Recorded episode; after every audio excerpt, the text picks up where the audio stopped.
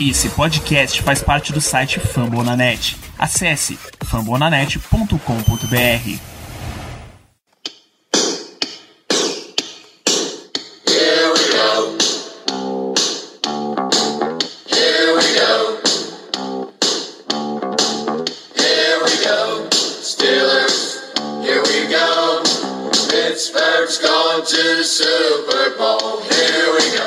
Muito bem, pessoal, estamos começando mais uma edição do Black Yellow Brasil Podcast, o programa 197 desse podcast sobre o Pittsburgh Steelers para todo o Brasil, direto de fambonanet.com.br, do iTunes, Spotify, Diesel, da calculadora financeira que você está usando para ver qual é a do cap dos Steelers. Rapaz, eu sou o Danilo Batista, seu host e contador nessa semana, porque trabalharemos com decisões, é a hora do RH entrar em ação aqui no Black Yellow Brasil, mas um RH fictício, porque a gente vai falar de jogadores, enfim. Para esse programa eu tenho a presença de Germano Coutinho, o homem do tributário. Boa noite, Germano. Boa noite, Danilo. Bom dia, boa tarde, boa noite para todos os ouvintes. Olha, de tributário eu tô longe, viu?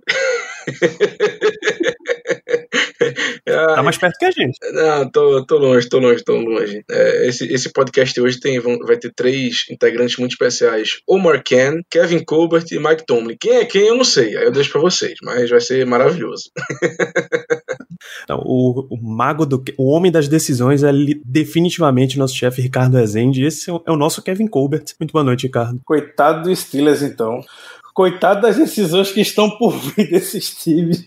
Muita gente, como a gente estava brincando nos bastidores do podcast da semana passada, muita gente aviso prévio aí nesse time do Steelers já. Tá cumprindo, inclusive, né? O mercado abre quando? Agora em março? Em março, março. Março. No meio de março. No meio, é 17 de março, se não me engano. Tem gente já cumprindo aviso prévio desde já. Tem alguns que estão cumprindo aviso prévio no Steelers e tem outros que estão cumprindo já fora do Steelers, né? Então, se for depender de mim, meu Deus do céu, coitado dos jogadores. Ainda bem que já, ainda bem, ainda bem que já pagaram a educação do- das crianças. É isso, gente. A free agency tá iminente. A temporada do Steelers já terminou, então a gente começa a se preocupar com o futuro. Então a gente vai listar pra vocês aqui um pedaço das decisões que o, que o Steelers vai ter que tomar indo pra essa free agency. Mas antes, vamos dar uma passada nas notícias mais recentes. É, A gente podia fazer um programa separado só pras notícias? Podia. A gente vai fazer? Não, vamos, vamos no ritmo mesmo. Começar porque, pelo rumor que tava na semana passada, foi efetivamente confirmado, Matt Canada é o novo coordenador ofensivo e eu acho que não surpreende ninguém aqui. Você tá surpreso, Germano? Estou, estou surpreso. Estou surpreso que demorou tanto tempo pra gente fazer isso. Precisou o Miami Dolphins basicamente bater na porta e dizer: se vocês não quiserem, eu quero. Pra gente oficializar o cara. Entrevistamos meio mundo de gente, inclu- inclusive o grandiosíssimo Marvin Lewis, né? Pra dar um susto em geral, pra dar um susto na, na torcida. Mas graças a Deus finalizamos aí o contrato com o Matt Canada. Eu tô muito ansioso, honestamente, tô muito ansioso. Não quer dizer que o Big Ben seja talvez o quarterback mais, sei lá, o encaixe perfeito no- nos esquemas ofensivos do Matt Canada, mas pelo amor de Deus, melhor que o Grant Fitner, ele tem que ser, é impossível ele não ser. Então, é, tô bastante ansioso para ver ele trabalhando como o nome principal do ataque na próxima temporada. Quem tomou um susto agora fui eu, você falou o nome de Marvin Lewis. Quase caí pra trás. É, meu amigo, é, Foi, foi o Hugh Jackson que a gente entrevistou. Não foi o Marvin tá Lewis. no Ah. tá no mesmo, tá no É no mesmo, mesmo, tá no é no mesmo. mesmo. Eu entendo o ponto. Marvin Lewis é um dos caras mais usados aí ao redor da liga pra dar uma, uma engambelada no Rooney, Rooney Rule, né? É ele que quando os caras precisam, puta, precisa um cara minoritário pra entrevistar. Pô, chama o Marvin Lewis lá, o cara tá de folga mesmo, ele vem. Ele Não aceita foi um esse, jantarzinho, aceita uma, uma, uma hospedagem em um hotel bom, tá É porque, é, é porque é, é, mesmo jeito que existe a, es- existia a escala aí de Dalton de quarterbacks, existe a escala Marvin Lewis de técnicos também, né? Então, por isso que eu entendo totalmente quando falam um nome bem aleatório, você inserir o nome do Marvin Lewis no meio. Não, mas peraí, vamos lá. É, eu acho que a linha do Dalton era o mínimo que um quarterback teria que ser para ser considerado um cara de franquia. Para a linha de técnico, seu Marvin Lewis, meu amigo, tamo mal, viu?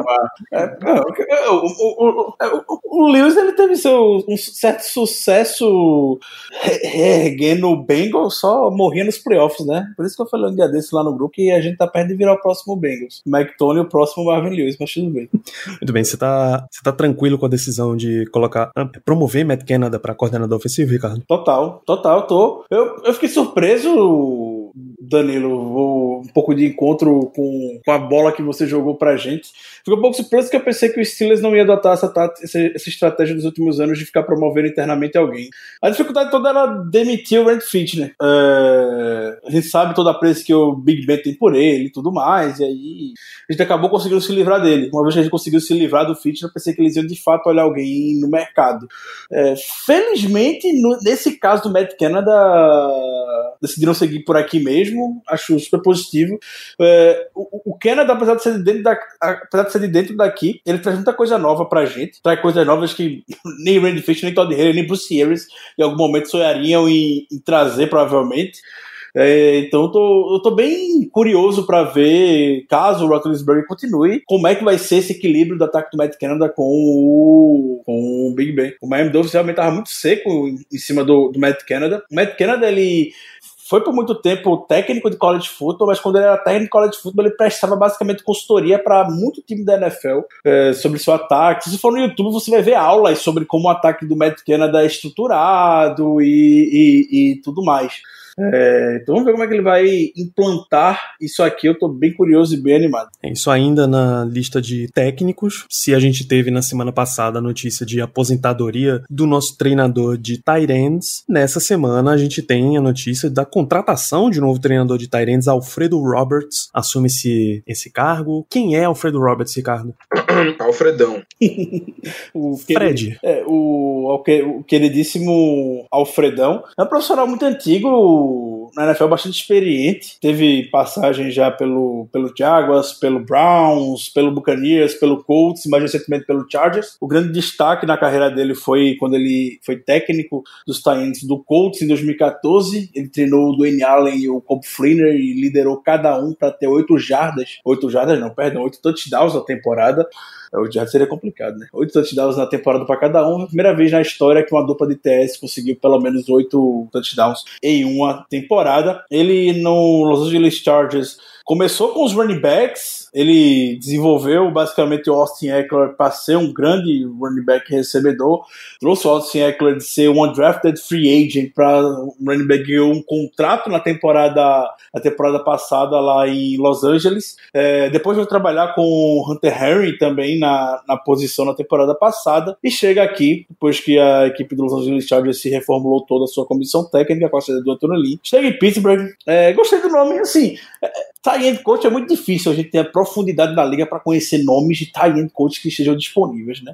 Mas pelo currículo, pelo gabarito que ele tem, pelo trabalho que já foi apresentado dele, acredito que ele vai ter sucesso aqui no desenvolvimento da posição. Muito bem, ainda em termos de desenvolvimento de posição, foi um, um gancho excelente dado. O Steelers tem um novo quarterback e para delírio e insanidade de muitos por aí, Dwayne Haskins é o novo contratado do Steelers, mas não se assustem, é o famoso contrato de Future Reserve, ou seja, é um, mais um membro do acampamento de férias do tio Tomlin. Ele vem com um contrato de um ano, no mínimo, é, que é 800 mil e pouco. 850 mil K, 850 mil dólares, nada garantido. A qualquer momento ele pode ser mandado embora. É isso. Então, pode respirar fundo, porque é um, ah, uma ex-escolha de primeira rodada, tá dando sopa aí no mercado, vamos ver o que é que tem nisso, vamos ver o que é que a gente consegue tirar disso aqui. Vai que vira o nosso próximo reserva. Vai que vira o nosso próximo quarterback de practice squad, de, é, de, treinamento, o cara que vai simular os adversários pra gente. Tem absolutamente zero de risco. É, a grande perda do contrato de Dwayne Haskins, além dos cabelos que uma galera arrancou por aí, é que Duck Hodges agora partiu para o Los Angeles Rams. Ou seja, a perda é basicamente nenhuma. Você tem algum problema com essa contratação, Germano? Nenhum, nenhum. Era um cara que muita gente é, queria, através de uma troca, da gente mandar alguma pique para o Washington em troca do Dwayne Haskins. Então,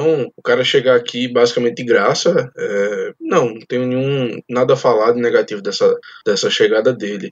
É, é um cara que, poxa, foi escolhido de, de, primeiro round, um cara que tem um certo pedigree, foi de Ohio State, teve uma boa temporada lá no college e vem aqui para disputar. É, é, é, como vocês falaram, é, o Duck foi embora, que seria o quarto quarterback, então teoricamente o Haskins veio para essa disputa. Inicialmente ele seria o quarto quarterback e prova, provavelmente no training camp vai disputar com o o Joshua Dobbs e o mesmo Rudolph, para ver quem é que fica com. Quem, quem, são os dois que vão ficar com as duas vagas teóricas do nosso próximo roster final. Então, assim, foi é uma chance que a gente tá dando para ele, não tem ônus nenhum pra gente nisso, então concordei, não achei ruim não. Ricardo, está tranquilo também com a decisão? Muita gente surtou na hora, ficou desesperada, mas o peso da contratação do, do Dwayne Haskins é a mesma relevância que Paxton Lynch, JT Barrett tinham, pra, pelo menos para mim, na temporada passada. A gente tinha cinco quarterbacks chegando no training camp, além Ben Roethlisberger, Mason Rudolph, é, o Duck Hodges, o Paxton Lynch e o JT Barrett. Aí depois mandaram embora o Duck Hodges, o Paxton Lynch e o JT Barrett. Trouxeram o Josh Dobbs, depois trouxeram o Duck Hodges de volta para o Practice Squad. É, então, é o mesmo peso para o, o Dwayne Haskins. Era conhecido que o Steelers gostava muito dele na época, de, na época do draft. Mike Tomlin sempre vai, tanto Mike Tomlin quanto Kevin Colbert vão sempre para o Pro Day de Ohio State. O Dwayne Haskins teve uma grande temporada é, em Ohio State. Então, não tem nenhum risco. Se por alguma razão acontecer alguma coisa, eles podem cortá-lo amanhã sem o menor prejuízo. Não vai acarretar em absolutamente nada para o time. Beleza, então é um total de zero problemas do Danny Haskins para Steelers. Inclusive, se ele der algum problema que não seja, não está se desenvolvendo apropriadamente, o Steelers pode cortar sem problema algum. A última notícia que a gente tem dessa semana, ela já meio que entra na nossa pauta pauta principal aqui, mas vamos mantê-la aqui no bloco de notícias, que é Vance McDonald, o Tyrande. Ele seria um dos, dos jogadores a serem avaliados aí em decisão de cap para esse ano, mas ele, por conta própria, escolheu a sua própria aposentadoria. Está saindo da liga depois de oito anos na NFL? Isso, oito anos. Correto. Isso, oito anos, quatro deles com. cinco deles com 49ers, três com Steelers? Eu acho que são quatro e quatro, na verdade. É, quatro anos no 49ers, quatro anos no Steelers. O jogador foi draftado em 2013, escolha de segunda rodada, foi trocado pro Steelers em 2017 e assim, e aqui permaneceu até a temporada 2020. Ele já achava que seria o último ano, mas o COVID, a situação de Covid, nesse McDonald foi um dos jogadores que testou positivo ou que pelo menos esteve envolvido com o protocolo e problemas de lesão até levaram ele a confirmar essa ação que ele deveria ter, que ele já tinha iniciado, né? Ele já achava que deveria se aposentar e resolveu confirmar a aposentadoria, que tenha paz na sua pós-carreira. Quanto, quanto é que vocês acham que faz falta Vince McDonald pro Steelers?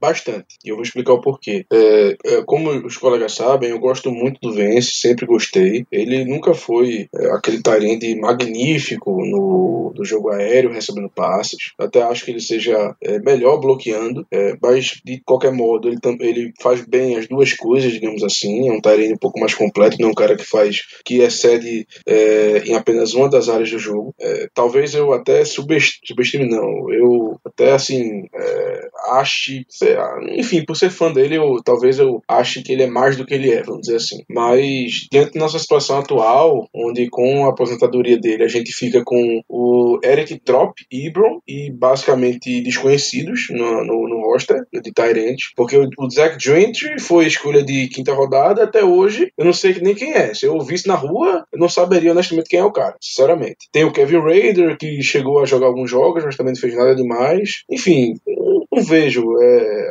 a nossa situação de Tyrande realmente ficou muito complicada depois da aposentadoria do Vence. Não que ela fosse maravilhosa antes, não era, honestamente, mas com certeza ficou muito pior. Então, é, mais por causa disso, por causa da, da ausência de nomes na posição que a gente tem disponível, eu acho que nós vamos acabar sentindo um pouco. Claro que vai ter draft, claro que vai ter free agency aí, que a gente pode arranjar alguém, sabe? Mas, por enquanto, do jeito que tá, eu acho que vai ser uma perda bem sentida, bem sentida mesmo, principalmente no jogo terrestre.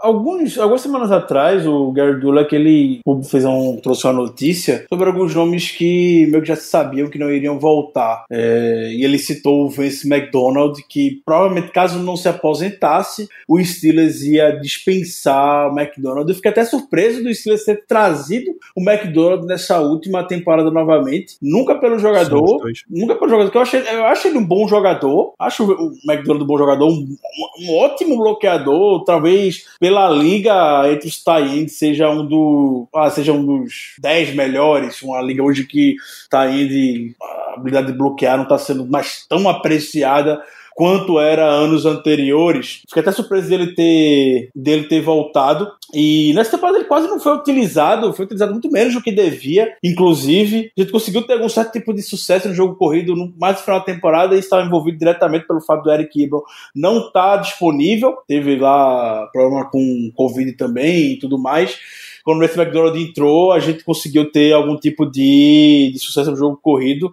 É, mas eu não, eu não traria de toda maneira o McDonald para a próxima temporada se ele tivesse 100%, não, eu quero continuar e tudo mais. É o nome que eu sinceramente iria trazer. Abre uma, um buraco na posição de, de tie-in, não tenho a menor dúvida disso, e o Steelers também já está se planejando como pode para poder tapar, podemos dizer, esse, esse buraco, seja via draft ou seja via free agent. Se ele já trouxe o Eric Ebron na última temporada, tie-in não é, não é das posições mais caras no mercado para os Steelers e atrás. Nomes de meio de mercado o Steelers já pode, já pode trazer. Eu acredito que era esse mais ou menos o pensamento que o time tinha quando descartou o McDonald toda maneira do planejamento da equipe para 2021. Muito obrigado pelos serviços prestados, mas não estaria todo jeito de volta. Muito bem, somos dois. Eu não teria trazido nem para 2020, que dirá para 2021. Né? Eu tenho uma, uma avaliação bem mais abaixo de Vince McDonald do que, do que a média do nosso QG. Eu sou muito mais. Eu,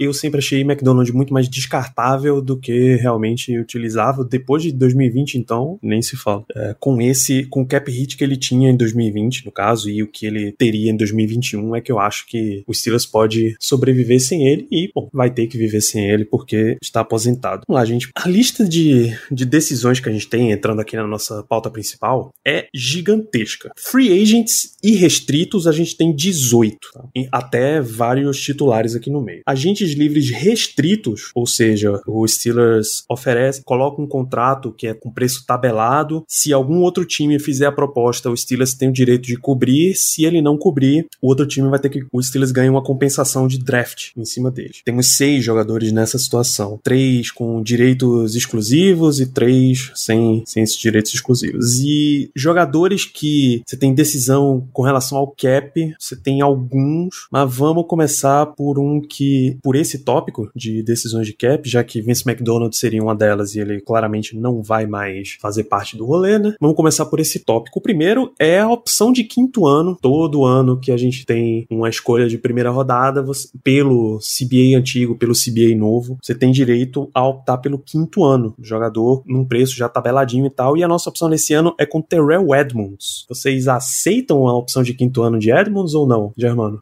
Danilo, boa pergunta. Eu tô muito propenso a dizer não, tá? Porque é como a gente sempre comentou, ele é o elo fraco da defesa, é, realmente não tem muito o que discutir quanto a isso. Ele até deu uma pequena melhorada nessa temporada, não vamos negar, mas é, o que me deixa.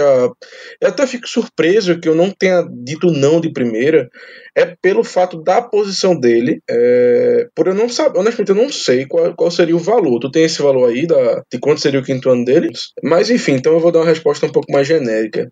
É, creio eu que se não for muito caro, eu até, eu até ativaria o quinto ano dele, porque querendo ou não, ele é o titular, desde que ele chegou, basicamente, desde o momento do draft dele. Eu não vejo outro jogador no elenco é, que possa ocupar esse espaço ao lado do, do Minka Fitzpatrick. É, o, temos o Sean Davis, né? Mas o Sean Davis também, enfim, tô até meditando um pouco, mas talvez nem fique pro ano que vem. E, e, nessa temporada ele não, não demonstrou tanta coisa, apesar de ter sido titular aqui anos atrás. Então, a depender do valor, e isso é crucial para mim, eu até poderia ativar, pensar em ativar esse quinto ano dele. É só um, um registro aqui. Tecnicamente, Minka Fitzpatrick também tem a sua opção de quinto ano, mas eu acho que não existe nenhuma dúvida sobre, a, sobre essa, né? Exato. É no-brainer, né? Não precisa nem perguntar. Ou melhor, pergunta só pra gente fazer aquele coro. Vocês aceitam a opção de quinto ano de contrato de Minka Fitzpatrick? Ricardo, Ricardo, vamos na minha Oi. contagem. Vamos na minha contagem. Um, dois, três, vai! Sim! Obrigado, era, era exatamente isso que eu queria ouvir. Ricardo, Terrell Edmonds é um sim ou é um não pra você? Eu defendi muito o Edmonds ao longo dessa temporada. Gostei muito do desenvolvimento dele. Muito, mas muito seguro nos tackles. Foi bem visível a, a, a evolução dele perante nossos olhos. Fiquei bem feliz, fiquei bem satisfeito, apesar da no final contra o Browns, mas nem muito criticar ou crucificar ele, porque o time todo entrou em outro mundo naquele dia. É, mas usando todo o raciocínio que eu já venho trazendo com o Edmunds, já faz alguns anos de que o Edmunds não era escolha de primeira rodada, o Edmunds nunca foi escolha de primeira rodada em canto nenhum, só no mundo dos Steelers. Escolhas fora de primeira rodada não tem contrato de quinto ano que são ativados. É, então, fazendo jus a, a esse, seguindo esse raciocínio, eu não, eu não ativaria. Eu acho que é uma alavancagem financeira que a gente vai fazer pro Edmunds muito desnecessária. É, se não me engano, eu preciso confirmar isso, porque teve a mudança é, agora na, na, na, No CBA? no CBA é, para opção de quinto ano. Se não me engano, vai ser, vai ser quase o valor da tag para safety. Esse é o quê? Algo de 9 milhões por aí. Eu, eu, eu não, não nunca pagaria isso pro Edmunds, e se a gente pagar, a gente vai alavancar o valor dele e provavelmente, é, se por alguma razão, a gente sempre corre esse risco. O bando do Prince explodiu quando a gente não nem esperava que isso fosse acontecer. É, vai que o Edmunds exploda também nessa próxima temporada, por alguma razão, nunca se sabe.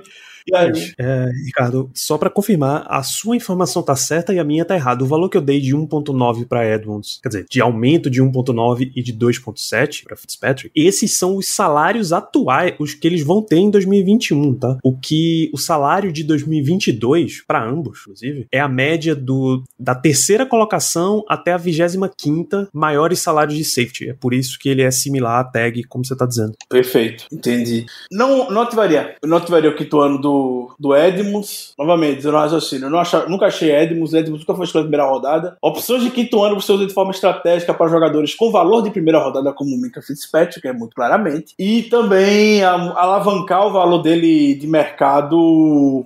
Não, não. Pode trazer o Edmunds depois. O Edmunds pode ficar aqui a carreira toda se ele for esse cara bem default mesmo, esse cara bem padrão não vai ser grande estrela, difícil você ter 11 estrelas na NFL, mas também que seja um cara que comprometa. Seja aquele cara bem, bem básico mesmo, fazendo dupla com o Mika Fitzpatrick. O Mika se vira lá atrás pela estrela que é. Então, não, não, não ativaria o quinto ano de contrato do Edson. Eu também não ativaria pelo seguinte fator. Não todos esses que Ricardo já listou, e mais que ultimamente safeties free agents são relativamente baratos para você contratar. E safeties free agent de, até de qualidade. Você pode olhar, por exemplo, o que o Browns pagou para ter Ronnie Harrison trocado do Jaguars. Acho que uma escolha de quinta rodada. Isso, Assim. isso, quinta rodada. É, um jogador como Carl Joseph, por exemplo, que coincidentemente também foi pro Browns, saído de sua opção, ele custou em cap um salário de um milhão e meio, cap hit de 2.4. Não, não quero dizer que Carl Joseph seja perfeito, é só que era um jogador bem cotado de free agent, na free agency de safeties, e foi esse o valor que o cara, o cara recebeu. O Steelers vai pagar um cara do nível, sei lá, do Keanu Neal, com, com o que economizar do Terrell Edmonds? Não, não é esse o caso, até porque Keanu Neal é free agent agora. Mas você vai ter jogadores ali de. Você sempre tem jogador de strong safety que dá pra, dá pra colocar ali. Strong safety é normalmente uma posição barata, a não ser que você tenha uma grande estrela como um, lá, um Cam Chancellor e jogadores parecidos. Ah, meu amigo, não, é, Então- não Danilo, aí, aí é demais, viu?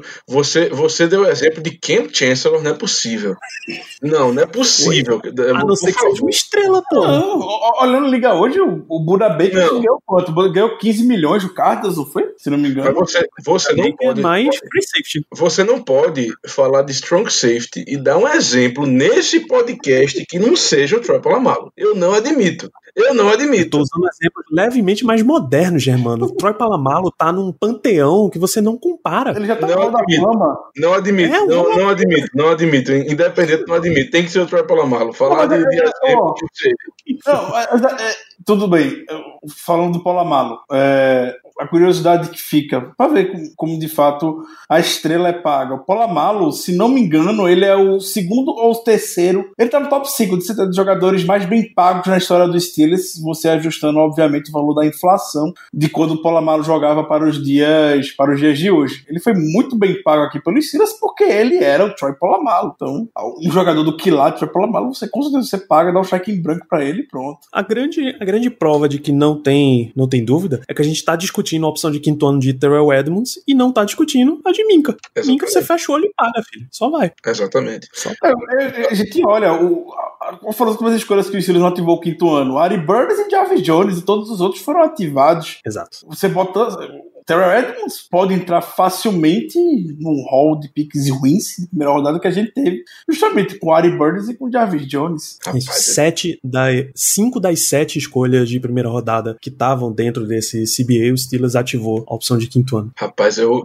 eu vou ser sincero, eu, eu entendo, mas é, essa, eu acho que seria muita sacanagem incluir o Terrell Edmonds no mesmo panteão que o Jarvis Jones e o Art Burns, mas enfim. É porque, é porque o coitado do Edmonds foi escolha de primeira primeira rodada. Eu é, sei, mas, o, bicho, o bichinho não tem culpa disso. É aquela coisa, a gente, a gente pode botar no último degrau o, o Jarvis Jones e o Artie Burns. Eu acho que o Burns pode até ser um degrau abaixo do Jones, por uma questão de, de raiva que ele nos fez. Mas, e, e o, e o Edmonds um, um degrauzinho acima e tal. Mas enfim, isso aí é só a gente brincando. Mas assim, só para deixar claro então, como realmente o valor da, da tag é superior àquilo que a gente estava comentando no início, eu também, claro, não, não ofereceria para o, o Terrell Edmonds. Aí realmente não existe razão para isso. Entretanto, eu acho que o Steelers vai pegar essa opção de quinto ano, mesmo sabendo desse preço, pela quantidade de jogadores que potencialmente vai sair nesse e no próximo ano. Rapaz, aí a gente deixa para a gente deixa para é. próxima off-season aí a gente é, o Steelers vai ter que escolher se ele quer ou não essa opção antes de entrar o novo ano da NFL, né? Durante essa free agency que ele precisa, a free agency, a terceira free agency do jogador é que ele precisa dizer que ele quer o contrato de quinto ano. Rapaz, então se ele tiver que dizer nesse, nessa temporada. É antes de começar, é, antes de começar o próximo ano fiscal. A decisão é agora.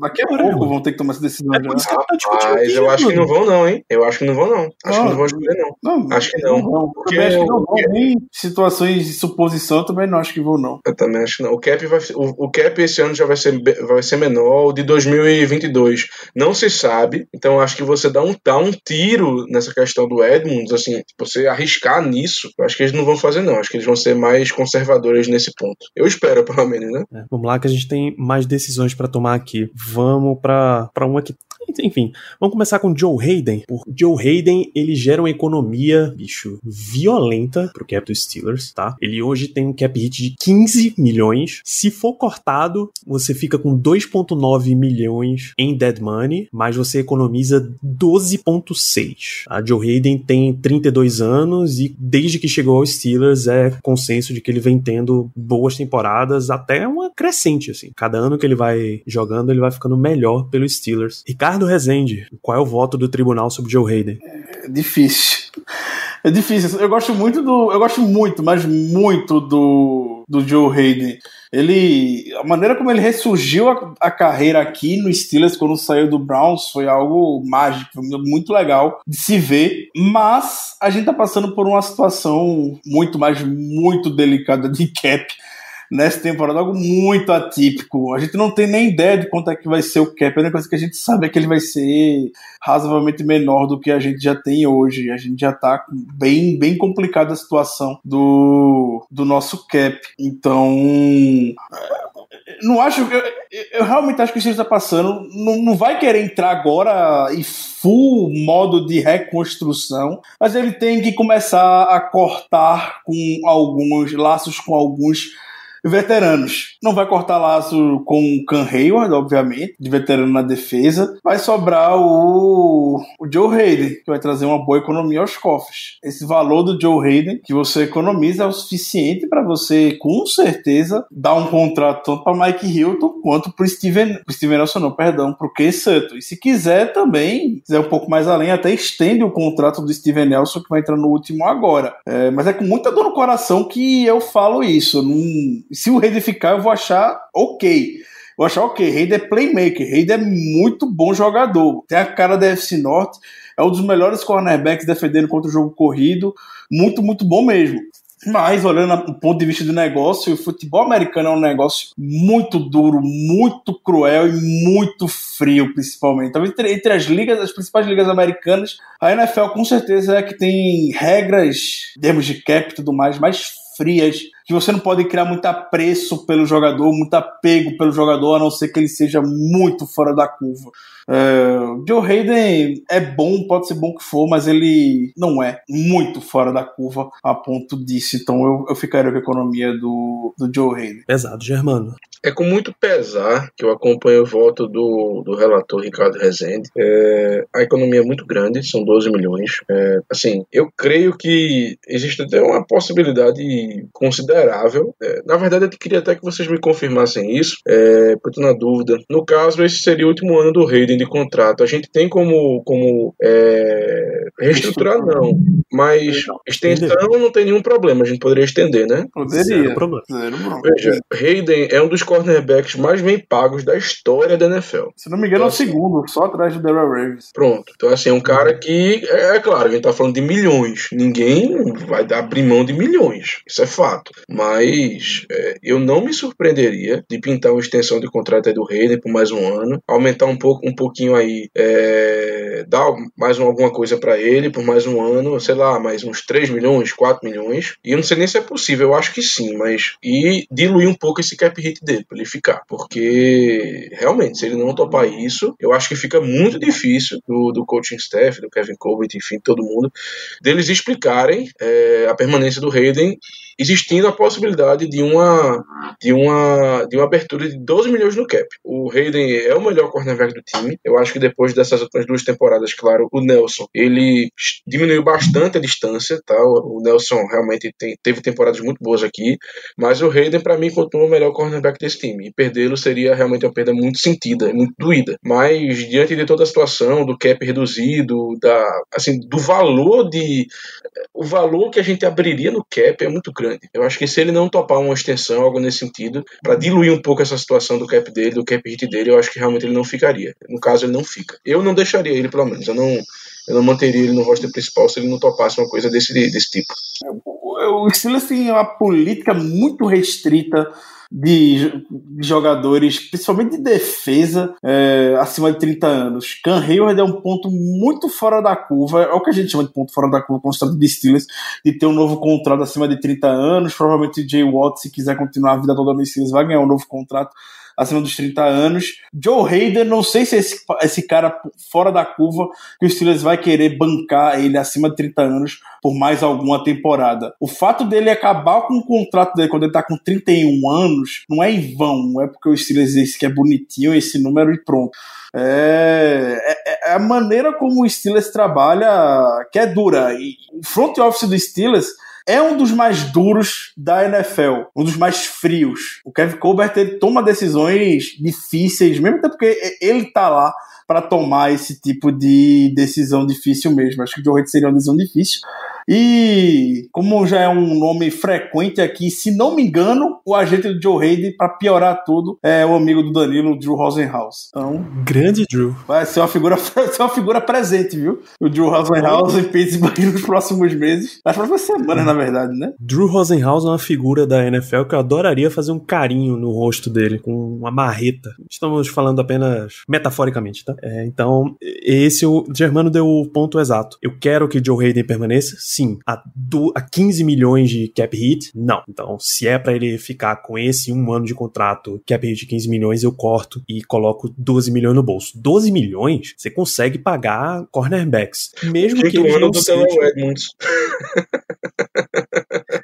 mesmo que eles não sejam Mike Hilton e Cam Sutton, mesmo que você vá até o mercado para fazer uma substituição em quantidade e não em qualidade, você consegue pagar, usar 12 milhões para pagar dois cornerbacks no lugar dele. tá? Então é esse o voto. Segundo nome que a gente tem na lista é outro nome que foi bem presente nessa temporada, Eric Ebron. Caso cortado, fica 2 milhões e meio em dead money e 6 milhões em economia no cap. Perfeito, eu tava justamente pegando essa- esses números agora.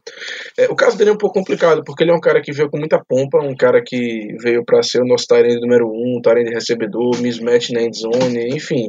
E, assim, é, é complicado gente dizer que ele não foi isso, porque realmente ele teve momentos bons, ele realmente fez alguns touchdowns, ele, enfim, demonstrou ser, poder ser esse cara, esse Tyrande número um recebedor, mas ele teve muito problema com drop, muito problema com drop. É, na situação atual, eu não cortaria ele, eu deixaria ele, apesar dessa, dessa, dessa questão dos 6 milhões que a gente poderia abrir no cap, porque, como a gente comentou mais cedo, Vence se aposentou, os jogadores que a gente tem atrás do, do Ibram agora são totalmente desconhecidos, o Zach Gentry, o Kevin Raider, enfim, todo mundo, é complicado. É, o único cara que realmente tem experiência na NFL é ele, então, é, mais por isso, por uma falta de jogadores disponíveis, eu manteria o Eric Ibram, mas assim, é, se ele não melhorar assim, drasticamente a questão de drop, é um cara que com certeza não vai ter o contrato renovado. Boa. Ricardo?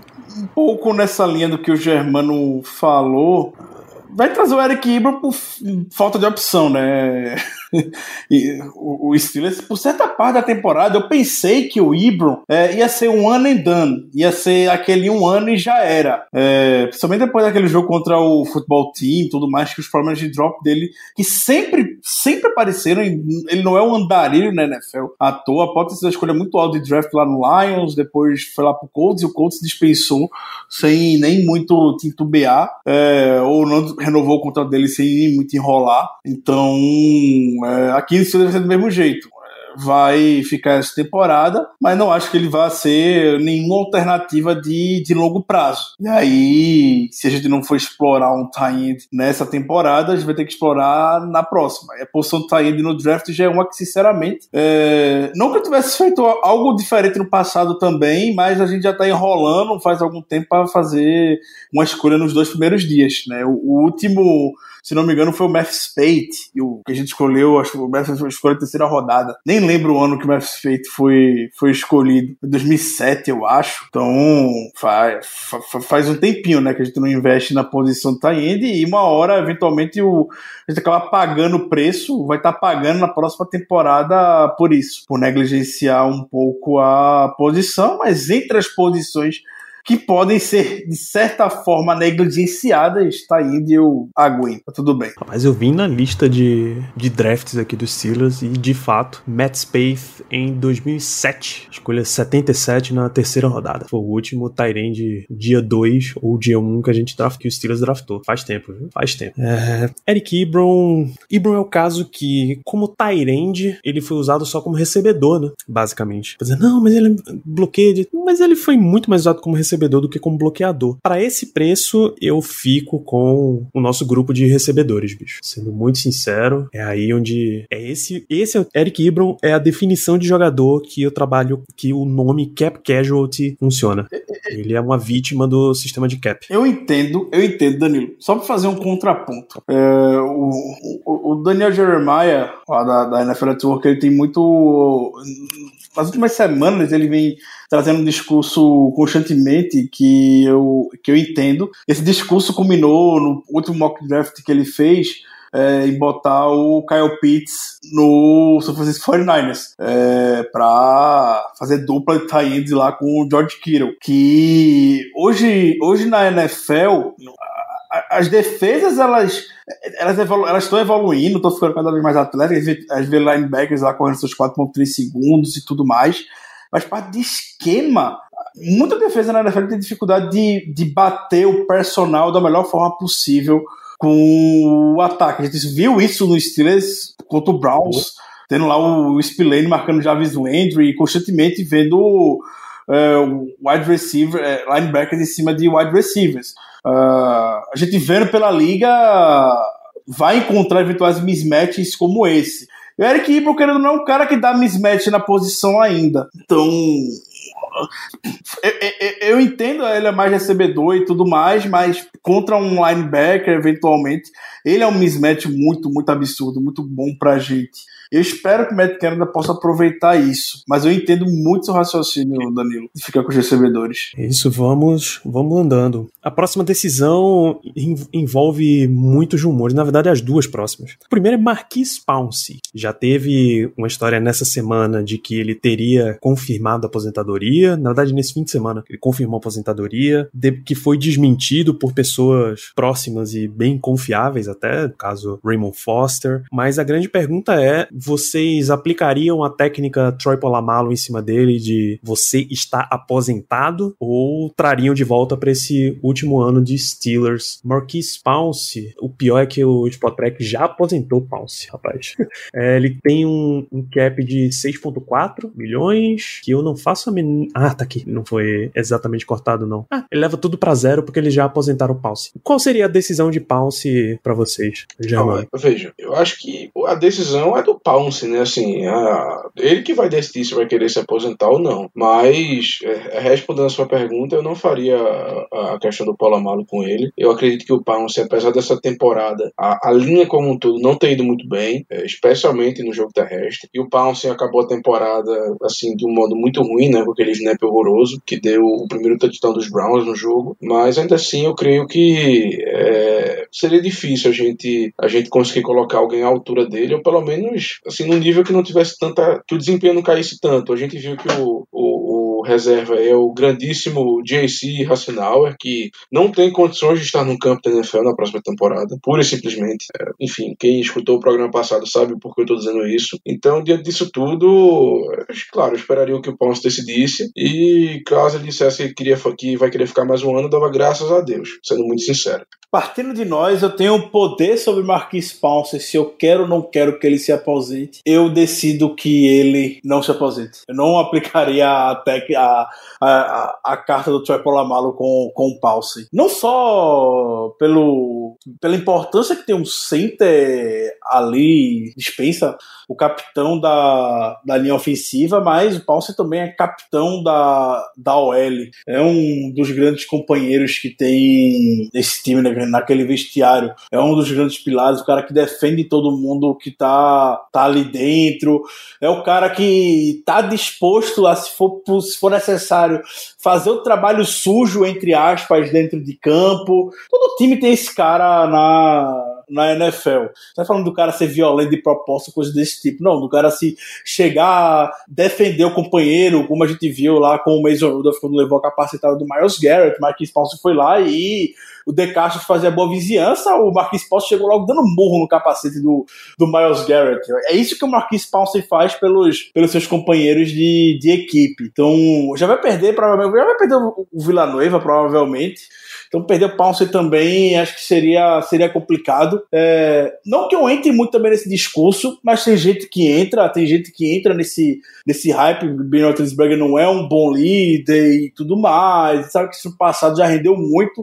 Recentemente isso já teve uma apaziguada, uma apaziguada muito grande. Eu não acho que ele seja um, um líder ruim. O Big Ben evoluiu muito nesse sentido. É, mas para quem quiser entrar nesse mérito, o Marquis Pouncey é o outro grande líder que tem, não só no ataque como no time, perder uma figura de liderança nunca é legal. Então, eu, eu, eu se tivesse que escolher, eu queria ficar com o Paul Seixi. Muito bem, Ricardo. Você deu todos os motivos pelo qual meu voto também é para que ele fique no Steelers. Tá? Entretanto, eu voto para que ele fique a depender da permanência do próximo nome que a gente vai discutir. Todos os fatores estão aí. Center é um, é um líder, é um jogador de muita leitura, é essencial. Você vai perder muitos membros da linha ofensiva de uma vez. A liderança e parceria que ele tem ali dentro. Por tudo isso, mantenho o Pounce, mesmo que um corte gerasse 13 milhões de economia para esse e próximo ano somados, não tem problema. Tem dinheiro, tem caráter que você não, não corta desse jeito. Então, eu voto Marquis Pounce. Contanto que Ben Roethlisberger é o próximo nome que a gente tem aqui. Já é muito provavelmente o nome mais falado dessa free agency em termos de cap casualties e decisão e decisões a serem tomadas. Cap hit de 41 milhões, um quarterback que está longe de valer 41 milhões pela sua performance dentro de campo, talvez o, o fora, liderança, o mental, leitura, você até explique, mas pelo por performance mesmo, por passe, tá bem longe disso. Um corte é o último ano de contrato de Ben Roethlisberger, tem 38 anos nesse momento, iria para a temporada com 39, são 22.250 milhões em dinheiro morto, se ele for cortado, e 19 milhões de economia no cap, caso, caso isso seja feito. Tá? Não tem nem a possibilidade daquelas negociações de pós 1 de junho, nada disso. De qualquer forma, é 22, 25 de dead money, 19 milhões de economia. Ben Roethlisberger é a decisão mais difícil porque ele significa realmente o que é que você quer para o seu futuro, né? Se você mantém o seu quarterback, você tá naquela fé de, bicho, a gente tem uma última tentativa, ou estamos muito perto das últimas tentativas aqui. Se você corta, você tá dizendo, bicho, acabou essa era, estamos encerrando uma era aqui no Steelers, e daqui para frente a gente vai ver outra coisa. São 17 anos de Big Ben com a camisa 7 de Pittsburgh. Então, esse é o nome mais simbólico que a gente tem aqui. Esse é o nome, é o maior nome que a gente tem aqui. Qual é a sua decisão, Germano Coutinho? Pega essa Olha, bomba, Germano. Pega essa bomba. Rapaz, pra mim é muito simples. Eu considero a mesma coisa que o Minka. Não tem discussão. Não tem discussão. Big Ben, ele mostrou essa temporada que, primeiro, se recuperou totalmente da, da cirurgia no, no cotovelo, que era um grande medo nosso. É, demonstrou que ainda assim consegue ser é, um quarterback que pode levar o time à pós-temporada, que pode levar a gente mais longe, tá? Claro que talvez os melhores anos dele já tenham passado, mas sendo muito sincero, eu acho que essa questão de declínio dele é, tá- talvez esteja sendo um pouco, um pouco exagerada demais. Eu eu não vi isso, sendo muito sincero. Eu acho que, claro, ele já jogou melhor, teve temporadas melhores, mas não acho que exista esse declínio todo que muita gente fala. Então, pra mim, igual o Minka. É, não, sem chance. Enfim, vou nem me estender muito. Não, é, Big Ben fica na minha cabeça. Não existe nem a possibilidade da gente cortá-lo. Ricardo. Talvez então esteja carregado por um pouco mais de drama ao redor, ao redor disso, no melhor estilo. No melhor estilo Ben Roethlisberger, né? É, Meu Deus do céu. é, Não aguento mais, bicho. eu entendo o ponto do Germano, eu tô de acordo com o Germano. É, Em condições normais de temperatura e pressão, é, esse é um assunto que eu acho que eu nem entraria. Eu acho que o Ben Roethlisberger teve uma grande temporada assim é, em 2020, melhor do que algumas pessoas é, imaginam ficar apontando, jogando pedra ao final, ao final dela. A temporada dele foi boa, não tem ataque que se, que se sustente sem ter um jogo terrestre no mínimo, no mínimo estabelecido. A gente não teve jogo terrestre estabelecido. Era Ben Roethlisberger carregando o ataque como podia, uma vez que isso ficou muito evidente para as defesas, a gente não, não conseguiu contornar isso. E jogo terrestre eu acredito que seja algo que vai ser contornado em 2021 por tudo que já está acontecendo. O Red Fisher já saiu, o Chancellor já saiu da linha ofensiva, é, trouxeram o Matt Canada. é, hoje, nessa apresentação que a gente fala agora, o Steelers já entrevistou o Najee Harris do Senior Bowl, hoje, dia 26 de janeiro. Então, o Steelers vai dar um jeito nesse jogo terrestre é, para a temporada, não tenho a menor dúvida disso, e com isso, provavelmente o Roethlisberger vai voltar a ter um alto nível na. Não um alto nível, vai manter o nível dele, vai fazer o suficiente para que o Steelers seja um time muito competitivo na próxima temporada. O meu. Me- Meus pontos aqui são, obviamente, esse cap hit assombroso de 41 milhões de dólares. Ah, o Steelers não se planeja bem para cap. Ah, como é que o Steelers isso acontecer? Ninguém imaginava nesse mundo que o- a gente seria assolado por uma pandemia, escala global, que iria afetar todos os mercados e que o cap da, o, o espaço de cap na NFL fosse diminuir indo de encontro ao que vinha seguindo milhares de anos anteriores, que era ter sempre um leve aumento. Todos os times na NFL trabalhavam com essa, com essa suposição que isso fosse acontecer. Ninguém imaginou que iria ter uma, uma diminuição. Então não acho que muita gente gosta de apontar o dedo, ah, o Steelers errou, ah, o Steelers fez. Não, o Steelers não errou. O Steelers fez o que foi possível para conseguir manter o time competitivo nos anos anteriores, com o contrato de Brown Roethlisberger é, ainda em, na ativa. Se tivesse condições normais, a gente estaria lá com aquela aquele padrão de Steelers e salary cap que é de 15 a 20 milhões de espaço disponível. É, então isso tem que ser ponderado. Não acho que a gente vai jogar com Big Ben com 41 milhões de cap hit. É, devem botar uma extensão para ele, muito provavelmente. Tem que dar uma extensão, a gente não pode. Gente não pode jogar com um cap hit nessa temporada de 41 milhões. É, isso aí, for ver, acho que vai dar o quê? Isso dá quase um quinto, um quarto do, do cap do time já. É 22,92%. Quase um quarto. Exato. É, e também deixando claro, 41 milhões não é o que Big Ben vai receber de salário. Muita gente confunde isso. A gente vai pagar 41 milhões de dólares para Big Ben? Não, a gente vai pagar 19 milhões de salário para Big Ben nessa próxima temporada. O resto é tudo de reestruturação que a gente ficou jogando com a barriga para frente e a bomba explodiu muito forte agora. É, então, eu acredito que a gente vai, vai fazer extensão de contrato com ele por mais uma temporada para a gente aliviar o cap dele essa temporada. É, e ano que vem ter o contrato, e esse ano que vem talvez a gente tenha aquela conversa Troy Polamalo com ele. A gente fez a mesma coisa com o Troy Polamalo, a gente estendeu o contrato com o Polamalo uma temporada anterior, e na seguinte ele se aposentou, ou a gente forçou aposentadoria do Paulo Amalo. Pode ser que isso aconteça com o Big Ben também. Isso aí é conversa do mais alto nível do Steelers. Não vai ser McTony, não vai ser quem for o general manager, se ser o Kevin Cuba ano que vem. Isso é coisa Art Rooney chegar e falar, tá bom, né, amigão? Tá bom, tá tudo certo, tudo tranquilo. E aí você é, aposenta o Big Ben na próxima temporada com um cap hit muito, mas muito menor do que isso que a gente tem, isso que a gente tem hoje. É, também outras questões que devem, que devem ser levadas em consideração. Pode estar indo um pouco longe, talvez, quando se fala disso, mas que pena tantos quarterbacks talvez sejam disponíveis por aí pelo mercado logo agora e não ano que vem, que talvez seja o ano que a gente vai realmente se desfazer laços do, do Big Ben. Tem muito quarterback disponível, pelo que falam, né? Nessa, nessa temporada, seja via draft, seja mais recente e, e, o nome, e o nome muito real, diria, é o Matthew Stafford, nome muito, muito real, é, que em uma situação que o Big Ben decidisse se aposentar, a gente poderia muito bem ir atrás dele, não é um nome, não uma utopia feita de Sean Watson, o Matthew Stafford é um nome muito real, é, e dá pra olhar com um pouco de carinho o mercado de quarterbacks nessa, nessa temporada, então também teria que ser ponderado. Mas isso tudo, eu falei estudinho só para dar os dois lados, também para o amigo ouvinte tomar a melhor decisão para ele. Mas eu manteria, eu manteria Big Ben ainda no time. Acho que Big Ben e Tony estão atrelados totalmente. Sem Big Ben não vai ter Tony, sem Tony não vai ter Big Ben. Então, Tony vai voltar, Big Ben também vai voltar e, a gente vai esperar uma festa do Big Ben anunciando, ah, eu estou voltando. Não, ele não tem a menor obrigação de fazer isso porque ele tem contrato, né? O contrato dele tá, tá em vigor ainda. É, e no ator ele falou no final da temporada que volta se o Steelers quiser ele. Eu acho que o Big Ben quer continuar, tenho certeza que o Big Ben quer continuar. Se o Steelers quer, gente vai descobrir isso nas próximas semanas, provavelmente. Então, é, eu traria ele de volta. Uh, vamos lá. O cérebro diz que não existe possibilidade que o Steelers não vá trazer Ben Roethlisberger de volta. Da mesma forma que você disse, Ricardo, também não acho que ele vá jogar com 41 milhões de cap hit, mesmo sabendo que colocar mais, sei lá, mais um ano de contrato aí, mais dois anos de contrato, aí sendo, sendo aquela extensão meio fake, meio, meio Mickey Loomis lá do Saints, sabe?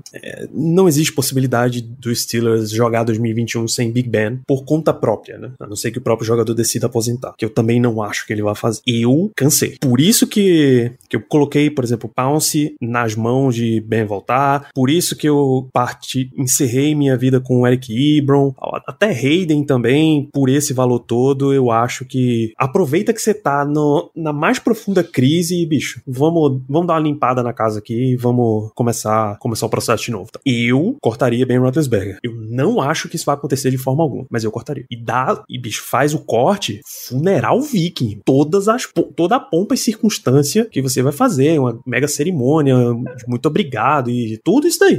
Eu corto. Você trouxe essa questão funeral viking e tudo mais. Se Ben Roethlisberger, se eles tomar a decisão de que não dá mais, aí eu, se eu falei que Paulson volta, Paulson não volta, é, e quem for mais veterano não volta. E é entrar em, em full rebuild agora. O Steelers vai querer entrar, quer entrar em full rebuild agora? Eu entraria. Eu, eu entraria. Não acho que o Steelers queira isso para esse momento. Eu não acho que o Steelers vai querer fazer isso agora. É, é, é, difícil. Eu, eu, eu não sou tão certo quanto, quanto o Germano, tem muita segurança, é, mas também não sou tão negativo. Não, não negativo assim, que você, Danilo, quer que o Big Ben vá embora e, e, e tudo mais. Não tô falando nesse sentido.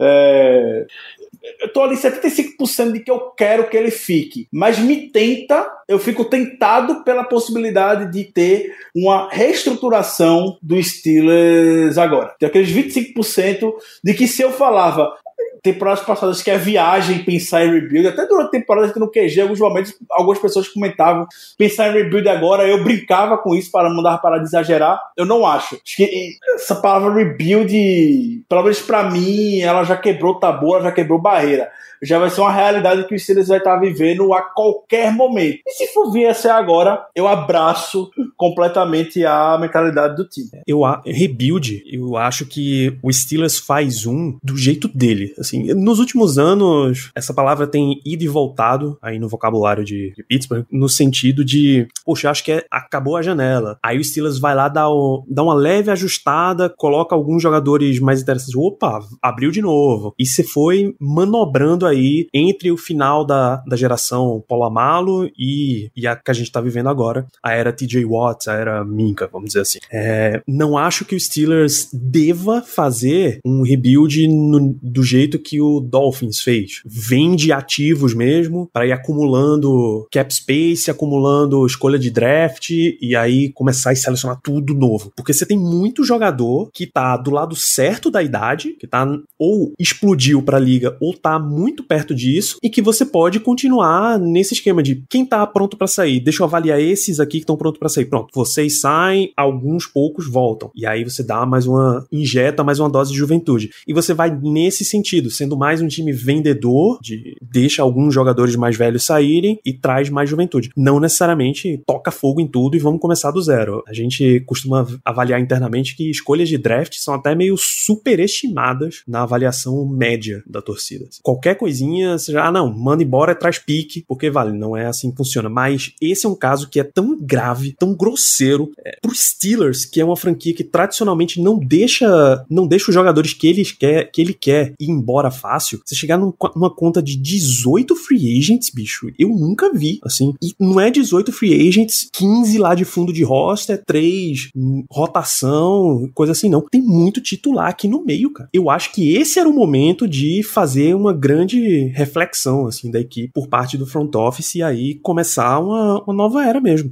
Mesmo que seja uma era de mais cinco anos, que é, por exemplo, adicionar um, um jogador da idade do Stafford, como você deu o exemplo, porque aí você tem um jogador, você tá colocando um jogador pronto que vai aproveitar o, o potencial atual dessa equipe já, sabe? É, é até um, uma forma de você aumentar a janela que o a frestinha de janela que o Silas tinha em 2020, você dá uma, uma aumentada nela. Pô, tem um jogador que você não questiona questiona nível físico, idade, nada dele. Qualquer salário que você pagar para um Stafford da vida, ninguém vai questionar, a não ser que você pague 50 milhões, aí é sacanagem, mas ninguém questiona o quanto você paga e você tá mantendo o time girando no alto ali da liga. Eu acho que essa era a hora de dar uma pisada no freio e reavaliar o que a gente tem para reavaliar aqui. E é óbvio que toda essa reavaliação começa pelo nome mais importante, que é a figura do quarterback. É o cara que tá, repito, há 17 anos como quarterback do Pittsburgh Steelers. Ele tá há mais tempo do que o head coach também. Então, para mim, é isso. Vamos lá, então, o tópico agora é free agents. Vamos começar para passar rápido aqui nos que tem que ser passados rápidos, tá? Seis agentes livres de direito restrito, ou seja, se dá a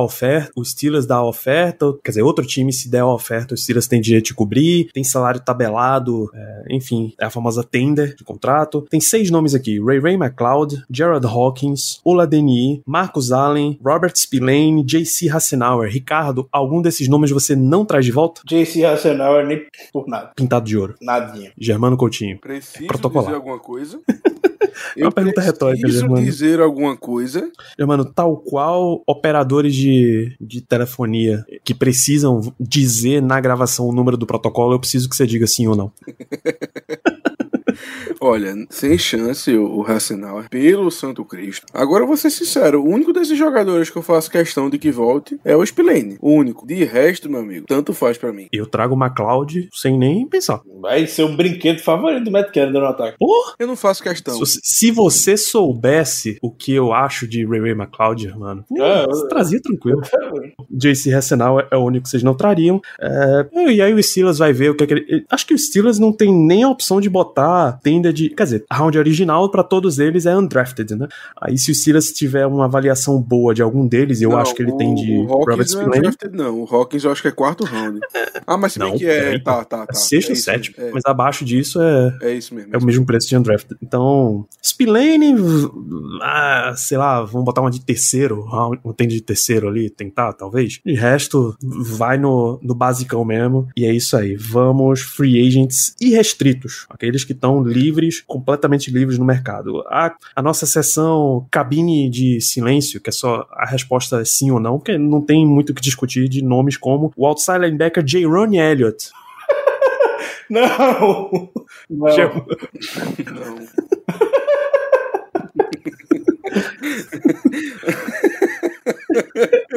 Pois é. Outside linebacker também, Cassius Marsh, Ricardo. Não! Denis Idora, Germano. Linha ofensiva. Sim, sim. Contanto que ele fique no lugar do JC Racional, é sim. Sim. Chunin, Isidora é interior de linha ofensiva, né? Vocês verem quanto. Então, sim, sim. É, o- é o é o tipo de jogador barato que você traz e vê se desenvolve. Aí é, é esse o jogador que você avalia técnico de OL, tá? Então, sim, tragam o Denis Idora de volta. É, deixa eu ver uns nomes mais fáceis aqui. Um outro nome que é fácil, muito provavelmente pro lado de sim, Jordan Dangerfield, safety. Sim, sim, mas. Pode falar, Germano, depois eu dou a notícia ruim. É aquela coisa, o Dangerfield é um cara que já tá aqui há um certo tempo, um cara que tenho certeza que tem a confiança do coaching staff, que conhece o esquema defensivo. Ah, eu vou de sim também, mas com um asterisco bem grande. O Dangerfield, há algumas semanas atrás, ele publicou no Twitter uma mensagem de despedida pro Steelers. Ih, rapaz. Dia 14 de janeiro. Ele falou: foi um privilégio é, trabalhar todos esses anos com, com esses homens e foi uma honra, uma honra representar essa organização. Sou eternamente grato por todos. E aí ele só falou isso. Ele foi capitão do Special Team na temporada passada, então ele postou a foto dos capitães da temporada passada e tudo mais. É, não sei, não sei se o Dangerfield volta mesmo. Eu queria que o Dangerfield voltasse. Eu contava que o Dangerfield fosse voltar, mas eu não sei se depois disso ele vai retornar. Depois disso, a minha resposta é não. O próprio jogador já. Bicho, nenhum jogador sai e dá uma declaração dessa sem ter a informação de terem chegado nele, bicho. Valeu, mas não rola mais não. Eu a... dá toda a impressão de que a decisão já foi tomada pra ele. Ah, deixa eu ver o que, é que ainda tem de fácil aqui. Ah, Sean Davis, o safety, já que a gente tá em safety. Sim, Sim, potencial, sim. Boa, era isso que eu esperava de vocês. A linha defensiva Chris Wormley teve uma troca aí pra trazer o jogador nessa última temporada, mas ele foi trocado justamente porque ele tinha pouco contrato ainda disponível. E aí, Ricardo. sim, ele garantiu o contrato no último jogo contra o Browns. Traria de volta. Quando Sim, digo também. contra o Browns, o último jogo da temporada regular. Fique claro, não de playoff. Sim, também. É um cara que, pra rotação, ele fez um bom trabalho e merece também é, renovar o contrato. Ah, é, inside linebacker Avery Williamson. Eu acho que sim, né? Sim, sim. É uma posição que a gente não tem muitos nomes. A gente viu o que aconteceu quando tanto o Spillane como o Bush, ou melhor, o contrário, né? Tanto o Bush e depois o Spillane se machucaram. Então, ficaria. Ele, ele talvez tenha desapontado um pouco, porque talvez a gente esperasse muito mais dele, por uma questão de temporadas que ele já teve, especialmente lá em, em Tennessee. Mas, pra mim, é um sim muito do tranquilo. Sim, traria, mas assim, eu não acho que o Steelers vai trazer ele de volta, não. Eu gostaria muito, gostaria muito, mas eu não acho que o Steelers vai trazê-lo de volta, não. Não sei qual valor, eu não sei o qual valor, né? é, exatamente, eu não sei qual valor, porque o Avery Williams só tem nome no mercado. Esse aí, esse aí depende muito mais da- do valor dele de mercado do que assim, ah, se Exato. os Steelers vão querer ou não, exatamente. Exa- é, é, não sei quanto é que o. O Williams pode conseguir lá, sei lá, os seus 6 milhões de contrato no mercado, fácil. Se eles vão pagar 6 milhões pro Avery Williams se você reserva, não sei, acho que não. Ah, essa é a conversa. Exato. É, se, se tiver a disponibilidade de ele voltar barato, tragam sem o menor problema. Mas justamente por ele ser um potencial reserva, talvez até o, ali o terceiro ou quarto na, na lista, aí fica no não. Se pagar muito por um reserva na situação de aperto que a gente tá, não vai, não vai rolar de forma alguma. O contrato dele, o que a gente tem que mirar no contrato do, do Ever Williamson é o contrato que a gente mirou pra John Bostic, pra Mark Barron. É, é ali, é aquele. É aquele. aquele valor de jogador para compor o depth mesmo e pronto. Vou até pegar aqui o valor do o contrato do Bostic na época na época do Steelers só para poder confirmar qual que eu acredito que seja um bom paralelo com, com o valor que a gente deva oferecer para o para o Ever Williams. O contrato dele do Steelers foi dois anos, 4 milhões de dólares. Ele só ficou um ano aqui, né? Essencialmente. Então, É, talvez o talvez o Williamson receba um pouco mais que isso, talvez ele, ele até fique aqui por um pouco mais que isso e eu pagaria, sei lá. não, eu pagaria Dois dois- milhões, seis mi- do- dois anos, é, 6 milhões, 6 milhões. Exato, eu também pagaria isso. Dois anos, aquela regra que outros 30 anos, já fez isso. O Williams está com 28. Eu também pagaria tranquilo. Dois anos, 4 milhões cada ano, eu acho que seria o máximo que eu pagaria para ele.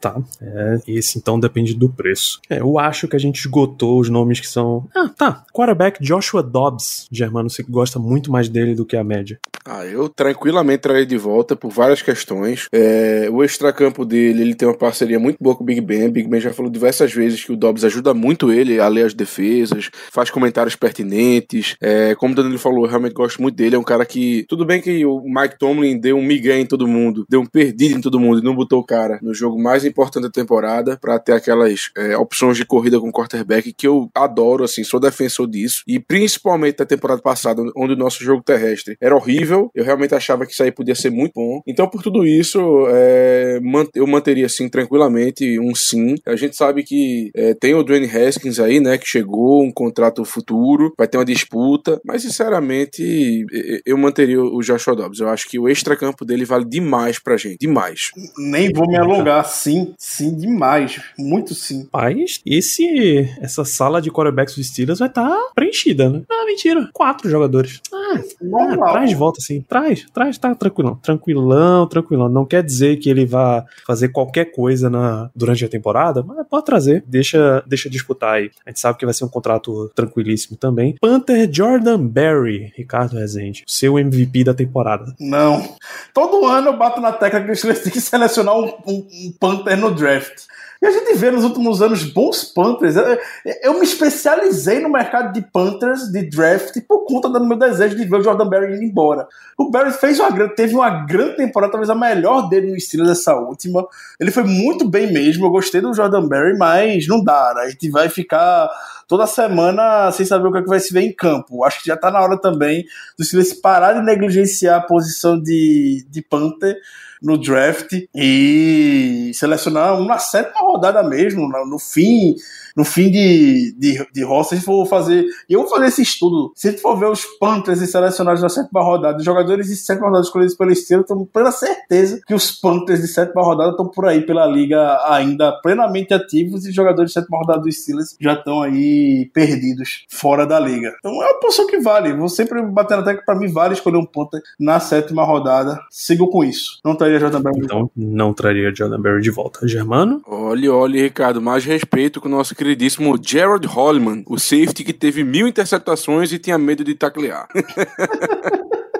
Grande Gerald Holliman. Esse tem história. viu? É, é, rapaz. Enquanto a, a pergunta, Danilo, é, eu também não traria. é, sigo o voto do relator, Ricardo Rezende. É, também acho que a gente deveria é, apostar em um Panther no draft, é uma coisa que a gente vem pedindo há um certo tempo. Deixamos passar vários é, nomes interessantes, principalmente aquele cara que foi pra Seattle, se eu não tô enganado. Meu amigo. Michael é, Dixon, eu não Michael esqueço. Dixon, monstro. Não esqueço. É só sentido com os pandas que ele deixou de passar. eu acho que é mais Além fácil. a de pegar Scott outro- também. Eu acho que é mais fácil a gente pegar outro australiano do que pegar um cara no Panther. No, no draft, melhor dizendo. É uma coisa assim Olha, absurda. se der resultado, eu sou a favor. Eu tenho, tenho restrições quanto a exatamente draftar um jogador. Eu acho que Panther Kicker e Long Snapper você consegue achar undrafted, porque é muito bom você ter uma grande estrela do setor, tal qual J.K. Scott, tal qual Michael Dixon, tal qual os demônios que a gente já enfrentou lá em New England, sei lá, os Ryan Allen, enfim. Mas eu não acho que a gente deva draftar, não. Eu acho que Jordan Berry provou, inclusive, esse ano, que você pode, bicho, vai descansar, vai tirar umas férias,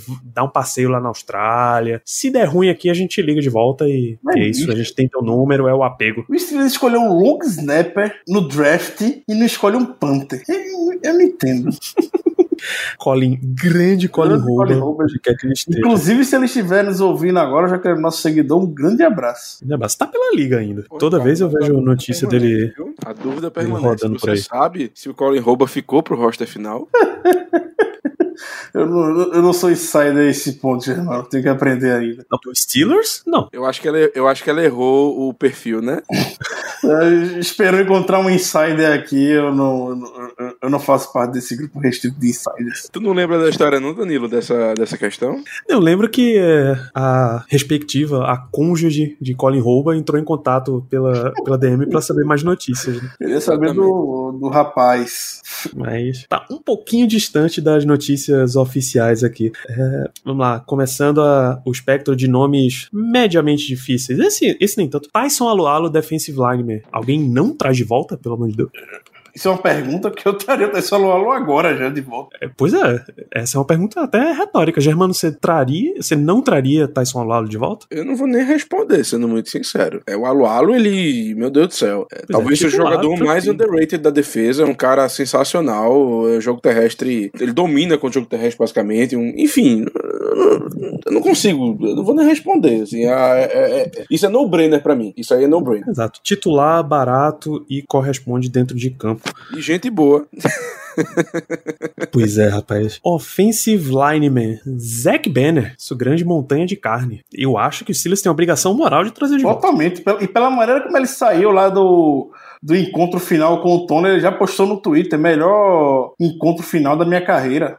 Questão de tempo do Zac Banner voltar. Eu também acho que ele vai voltar. Isso aí pra mim não é, não é novidade nenhuma. Eu só, eu só vou deixar claro uma coisa. Eu não sei o, o que os amigos acham, mas assim, muita gente já, já crava ele como titular na próxima temporada, não sei o que, não sei o que, não sei o que. Eu não vejo muito assim, não. Ele pode ter ganho a vaga do, do Chooks no training camp, né? Enfim. É, acabou se machucando, como a gente sabe, no primeiro jogo, ficou fora da temporada. Mas eu não acho que eles tenham vaga garantida no roster final, não. Eu também traria de volta, claro, mas vaga garantida, eu acho que tá longe disso. Eu acho que ele vai ter que batalhar de novo. Veja, eu já vi nomes piores chegarem com vaga garantida no roster. Eu não tenho vaga garantida como titular. Aí ele, infelizmente, a lesão colocou ele de volta na posição de disputar ali. E aquela vaga do lado direito, não é necessariamente do lado esquerdo, não. Porque o nosso próximo nome que a gente tem aqui é o left tackle de alguns anos aí no Steelers, Alejandro Villanueva, Germano Coutinho. Não, é, nem me dói muito, sendo muito sincero, falar isso. Eu gosto do Villanueva, ele realmente foi um teco muito bom pra gente nesses últimos anos. Talvez, é, por alguns pedaços de tempo, um dos, vamos lá, não quero dizer melhores da liga, acho que eu tô até, eu acho que falar isso seria errado, acho que seria um exagero, mas com certeza foi um cara que não nos deu nenhum, nenhum tipo de preocupação durante um bom tempo. É, mas, infelizmente, nessa temporada eu, eu, eu, eu notei uma regressão nele. É um cara já com uma certa idade. É,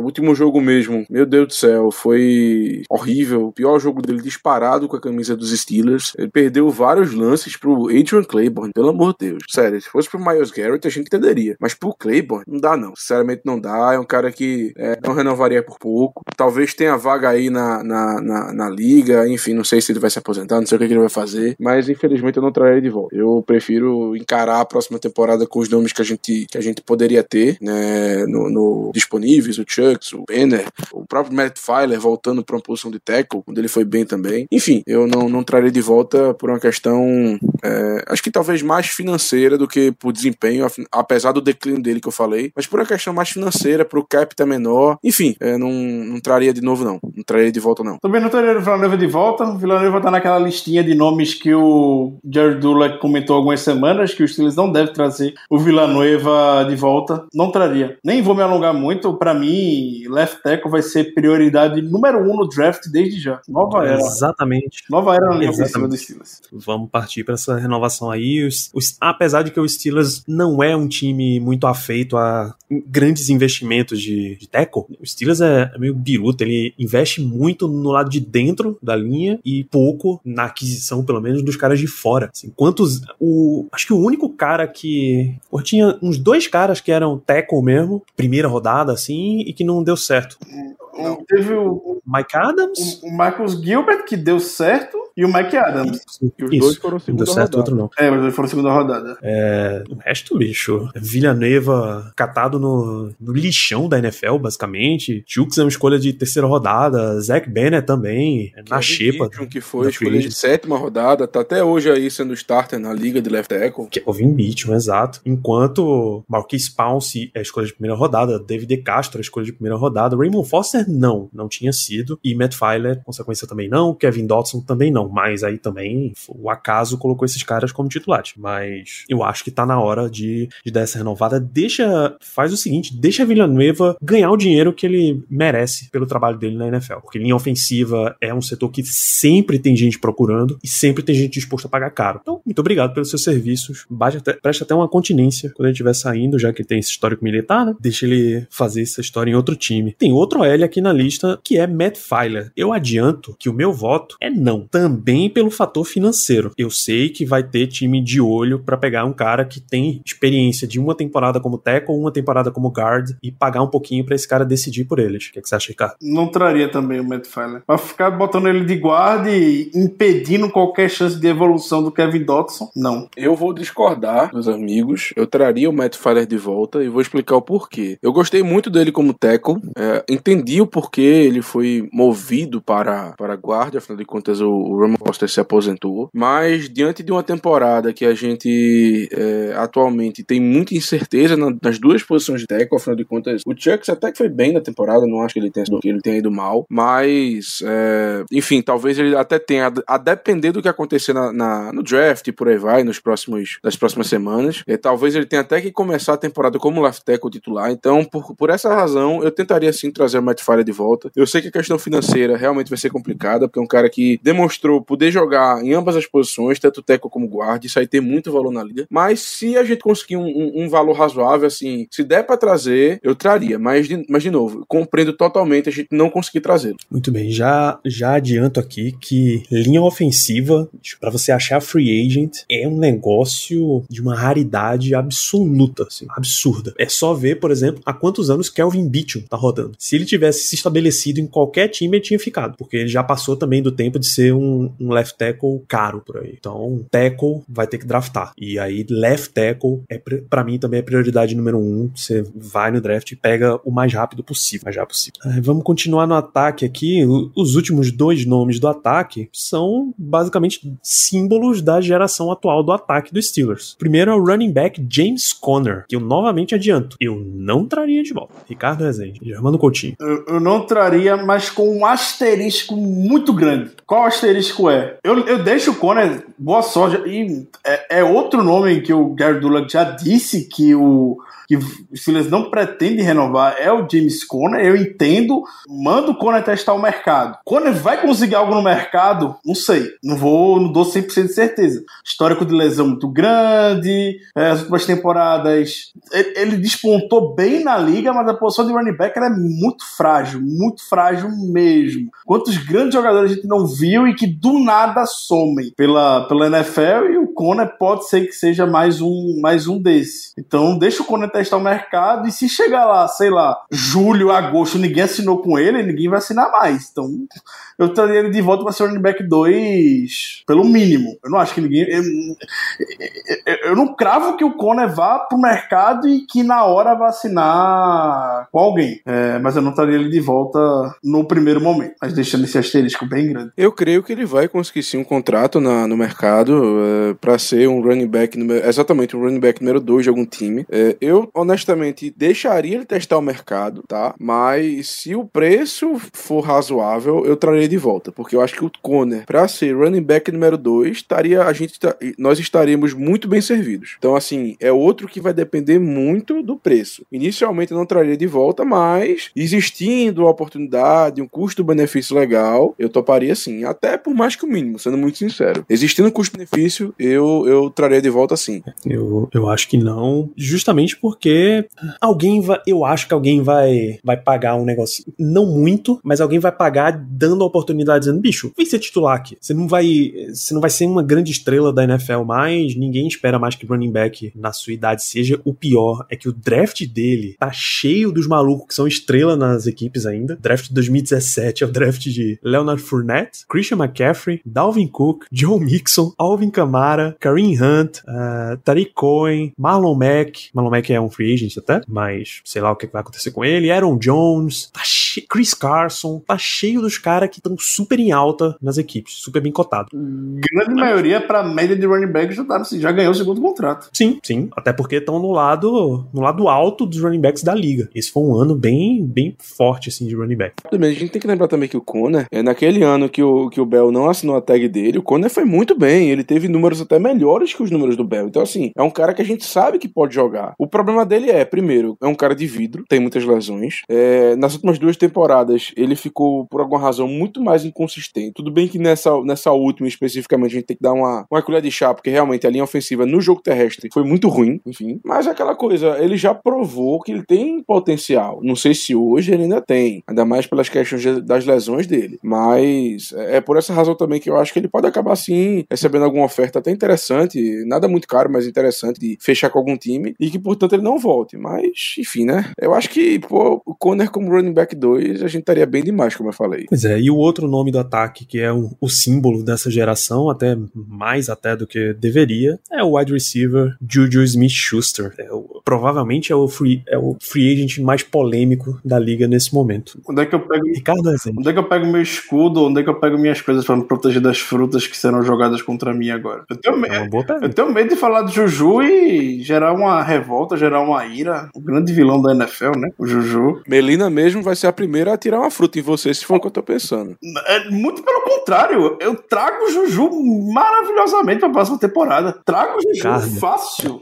Juju é o meu número um da lista de renovação. Fácil. Eu nem titubei em falar que eu trago o Juju de volta. Inclusive, eu aproveito a polêmica que tá em cima dele pra dizer, bicho, aqui você é um dos nossos. Aqui a gente te defende até o final. Eu trago. Fica aqui. Eu trago o Juju fácil, fácil, fácil. Mas eu sei que 80% das, de, de torcedores provavelmente não querem ver o Juju. Eu não entendo por quê. Eu não entendo. Eu sinceramente não entendo porque o Juju ainda é um desafio pra mim entender porque o Juju virou o vilão da NFL do dia pra noite. Eu traria o Juju, assim, muito fácil. Big Bang é que o Juju volte. Eventualmente, acho que eles vão acabar entrando em, em- em um acordo. Acho que o Juju vai ganhar esse segundo contrato de wide receiver do Steelers, sim. É, me pergunto muito, de verdade, de verdade mesmo, o motivo dessa revolta toda com o Juju. Juju, pra mim, é só o caso de perguntar: você daria um contrato de wide receiver número um da liga? Nunca. Pois é, ele não tem nem, nem material pra chegar com a. bater uma proposta na mesa e dizer, bicho, eu tô ali na casa do Julio Jones, do Davante Adams, do DeAndre Hopkins. Isso não. Aí você tá maluco, vai dançar em outro lugar. Mas, nos termos em que o Steelers tá de olho e levemente acima disso, porque é aonde vai ficar a negociação, pô, tranquilo. Quatro anos, 60 milhões, 15 milhões por ano. Venha. Venha. a- é, o teto de wide receiver hoje tá em quê? Em 20 milhões por ano? É, é, eu, eu, eu traço o Juju na altura do Robert Woods, do Cooper Cup, por ali naquela casa. Ah, pronto, pronto, estamos estamos acertados. Por aí mesmo. É bem por aí. Germano. sim. Ah, beleza. Bom, então acho que a fruta da Melina vai vir pra mim. É, antes de qualquer coisa, eu vou eu vou deixar bem claro que eu não tenho dúvidas de que o Juju vai voltar, tá? Eu realmente não tenho dúvidas disso. A gente vai conseguir chegar num, num consenso com ele, até porque, ao que tudo indica, a vontade dele realmente é continuar nos Steelers e o Big Ben já disse que quer ele de volta. Enfim, é, não, vê, não tenho muita dúvida de que ele vai voltar. O meu problema é a questão financeira. É, realmente, o Juju não tem como pedir um contrato de wide receiver número um, da liga, estilo Julio Jones, estilo DeAndre Hopkins, enfim, dessa galera, longe disso. Mas eu tenho a impressão que é algo, é algo que ele vai tentar se aproximar ao máximo. Então, assim, é, eu, eu, eu, eu acredito que no final das contas a gente vai acabar pagando a mais por ele do que a gente gostaria. E eu vou ficar um pouco incomodado com isso. Mas, de novo, é, sei que ele volta. Eu, Germano, não traria de volta porque eu acho que ele vai cobrar muito caro. E a gente vai acabar renovando renovando com ele por um valor acima do que a gente deveria. Mas. Mas eu- Não, digo nem que vou me conformar com a volta dele, porque não é nem isso. Mas assim, eu tenho certeza absoluta que ele vai voltar. E eu não vou reclamar, não. Mas eu sei que vai ser um valor um pouco acima do que eu pagaria e que eu vou ficar muito incomodado. Mas qual, qual, qual o teto do Juju? Qual o teto? Pior que eu falei de Davante Adams aqui, mas Adams tá num contrato de 4 anos e 58 milhões. É 14,5 por ano. Olha, Pagável teto demais. Entrou cedo. Ganhou cedo. É igual ao Tarek Hill, né? Que renovou lá por micharia, basicamente. Não, pô, Rio é 3 anos e 54, tá? 18 por ano. Pra ele tá micharia. Pra ele tá micharia. Veja, o número 1 é 27,25, que é de Andrew Hopkins, mas aí é 2 anos e 54 milhões. Mas pro, pro Aí Rio é tá, sacanagem. pro Rio tá micharia ainda, porque eles aproveitaram que. Eles aproveitaram pra renovar com ele naquela época que tava confusão da, da mulher dele. Estavam dizendo que ele bateu nela e não sei o que. Aí renovaram logo depois daquilo, quando ainda tava é, os rumores fervendo, assim, borbulhando. Por isso que ele fechou num valor assim. Tá uma micharia pra ele, de verdade. Esse cara, em qualquer. Esse cara sendo free agent, meu Deus do céu, esse cara ia ganhar muito dinheiro na liga, muito dinheiro mesmo. Ele tem uma coisa que a gente não vê em outro, em outro wide receiver. A combinação, a velocidade dele é coisa de louco. Mas enfim.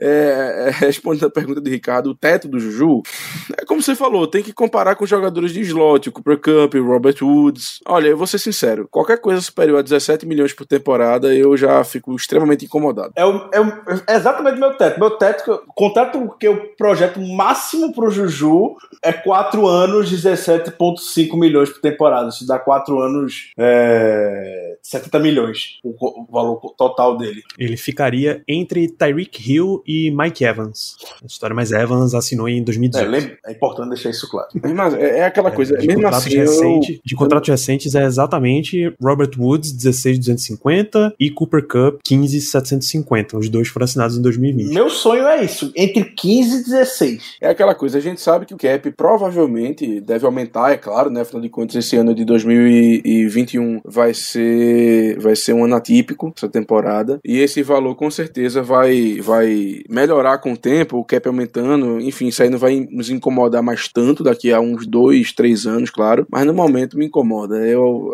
até você dizer 70 milhões pro Juju, eu acho muita coisa. Sendo muito sincero. Porque, como eu falei, o, pra mim, o receiver número um é o Deontay Johnson. E, honestamente, do, o, o, o que o Claypool mostrou nessa temporada me deixa muito animado. Eu sei o valor do Juju no, no slot, ele realmente é o cara mais confiável da equipe e tudo mais. Mas eu, enfim, eu, fico, eu realmente fico incomodado em dar esse valor todo pro Juju. Eu acho que o potencial dele não é tão grande assim. Mas enfim, é, não vou ficar também chorando aqui, enfim, é, é, falando muito mais sobre isso. Se derem esse contrato aí, 17 milhões, eu me dou satisfeito e pronto, vou ficar tranquilo, não vou, vou ficar chateado, claro que não, mas é aquela coisa, vai me incomodar um pouco. Se for acima que isso, vai me incomodar. Isso aí é certeza. É, e tem que, tem que lembrar também que certamente vai seguir os parâmetros Steelers de ser um contrato com baixo garantido. Né? Aí vai, Dois anos garantido e, aí vai e dois anos. dinheiro lá pro final do contrato Sim. de maneira que a gente nem espera. Sim. E vai tomar uma reestruturação todo ano Não. também. Se vier renovar Juju 2027, o hit do Juju vai ser de. vai ser o hit de 41 milhões que o Big Ben tem hoje vai ser do Juju em 2027. Pois é, pra gente ficar pagando um bom tempo, assim. É, Pauta já do podcast- ponto. Pauta do podcast 564. É Cap hit do Juju. Lembrar desse dia. É, essa discuss... Esse tópico que você me apresentou, Germano, é o que eu acho se a gente estivesse discutindo, por exemplo, uma extensão de contrato pra James Washington. Pra mim, é um cara muito mais dispensável do que Juju. Eu amo James Washington, mas ele vai pagar um pato. Eu amo o James Washington. E acho que vai pagar pato de forma injusta até, mas. É, é Concordo porque, totalmente. bicho, não dá, não dá pra você pagar todo Não, mundo não vai no mesmo dar. setor. Não, não vai, não vai. James, você pagando Juju, você já vai dar uma carta pro James Washington falando. James Washington, aproveita esse ano. Faz Se você. É, se, inclusive, se James Washington, inclusive, é porque o valor é, é meio irrisório, assim, mas é um dos nomes mais trocáveis do Steelers. Hum, com certeza, tem, tem valor de troca. Suponha que, por exemplo, deu a louca, a gente cortou o Ben Roethlisberger e foi atrás de um outro quarterback. Stafford, Sandarno, Garner Minshew, quem quer que seja. Tá? Recupera... James Washington é um dos caras que dá pra recuperar umas escolinhas dessa aí. Tranquilo. James Washington seria wide receiver número 2 em boa parte dos times da liga. Vai, boa parte eu acho que é exagero, mas pelo menos em um terço dos times da liga, eu garanto que ele seria wide receiver número 2. É um cara que melhorou, assim, vem melhorando constantemente nas temporadas. É um cara que, honestamente, quando a gente mais precisou, não foi Juju que apareceu, não foi Deontay Johnson, muito menos o Deontay Johnson, não foi o Claypool, foi o James Washington. Aquela jogada mesmo mesmo contra os Ravens, pelo amor de Deus, várias vezes na temporada, o Big Ben, quando as coisas apertavam, procurava o James Washington e ele sempre estava ali com as mãos firmes. Então, assim, eu honestamente creio que ele seria o receiver número 2 em boa parte da liga, pelo menos um terço da liga, vamos dizer assim. E... Ou pelo menos aquela figura de Mr. Third Down. Exatamente, exatamente. É, é, um exemplo bem assim, bem rápido. Poxa, bota James Washington nos Eagles pra ver o que acontece, poxa, ele com certeza melhoraria, melhoraria instantaneamente aquele ataque. Instantaneamente. Por ser um alvo, um alvo mais sólido pra, enfim, né? Não vou nem dizer pro Carson Wentz, porque, enfim. Alô, Howie. Exatamente. É... E também sou, assim, eu gosto muito do James Washington, também compartilho do, com o Ricardo dessa, desse sentimento, é, mas infelizmente ele vai pagar o pato, não tem como pagar todo mundo. E dentre os wide receivers que a gente tem, realmente ele é o mais dispensável, o mais trocável, vamos dizer assim. Perfeitamente. Uma dupla de cornerbacks, nosso próximo ponto, Mike Hilton e Cam Sutton. Vocês acham que dá para renovar com os dois? E se não der, qual vocês escolheriam, Germano? Essa pergunta depende, eu acho que exclusivamente da, da decisão quanto ao Hayden. Se o Hayden for cortado, eu acho que dá para renovar com os dois. Se o Hayden não for cortado e não tiver uma extensão ou alguma coisa que diminua o cap hit dele, realmente eu acho extremamente improvável a gente conseguir. E é uma pergunta muito, mas muito, mas muito difícil isso aí, de verdade. O Hilton é um dos melhores é, slot corners da liga, especialmente do Blitz, é um cara absurdamente bom no Blitz. É, enfim, a, a, cobertura dele, eu, eu, eu, Germano, honestamente, não vejo tanto problema assim. Eu acho que as pessoas pegam lances específicos para mostrar que ele não é bom naquilo, feito o, o, o touchdown do, do, do, Jarvis Landry nesse último nosso nesse último jogo contra os Browns, né, na, na, na pós-temporada. Mas eu acho que, é, é, honestamente, é exagero. Ele pode não ser o melhor cornerback slot na cobertura da NFL, mas, poxa, primeiro, é tão difícil a gente conseguir um cornerback no draft que a gente acerta. A gente teve aí diversos exemplos de, de caras que a gente errou. É, até, assim, nos últimos anos é que a gente tem conseguido um pouco mais de sucesso, até com o próprio Hilton, o Steven Nelson. Antes dele, a gente tinha quem, meu Deus do céu, o cara que veio dos Eagles, que tinha uma perna maior que a outra. Brandon Boyd. Pronto, exatamente. A gente, a gente tinha um hype absurdo nesse cara, absurdo, bicho. Era, era loucura. Não, o Boykin vem pra ser o titular absoluto. Não, o Boykin não sei o quê. Não, o Brandon Boykin aquela competição. Justin Hã? Gilbert. Não, não, mas o Justin Gilbert a gente já tentou assim, um flyer nele. Mas o Boykin, meu amigo, o Boykin chegou aqui com.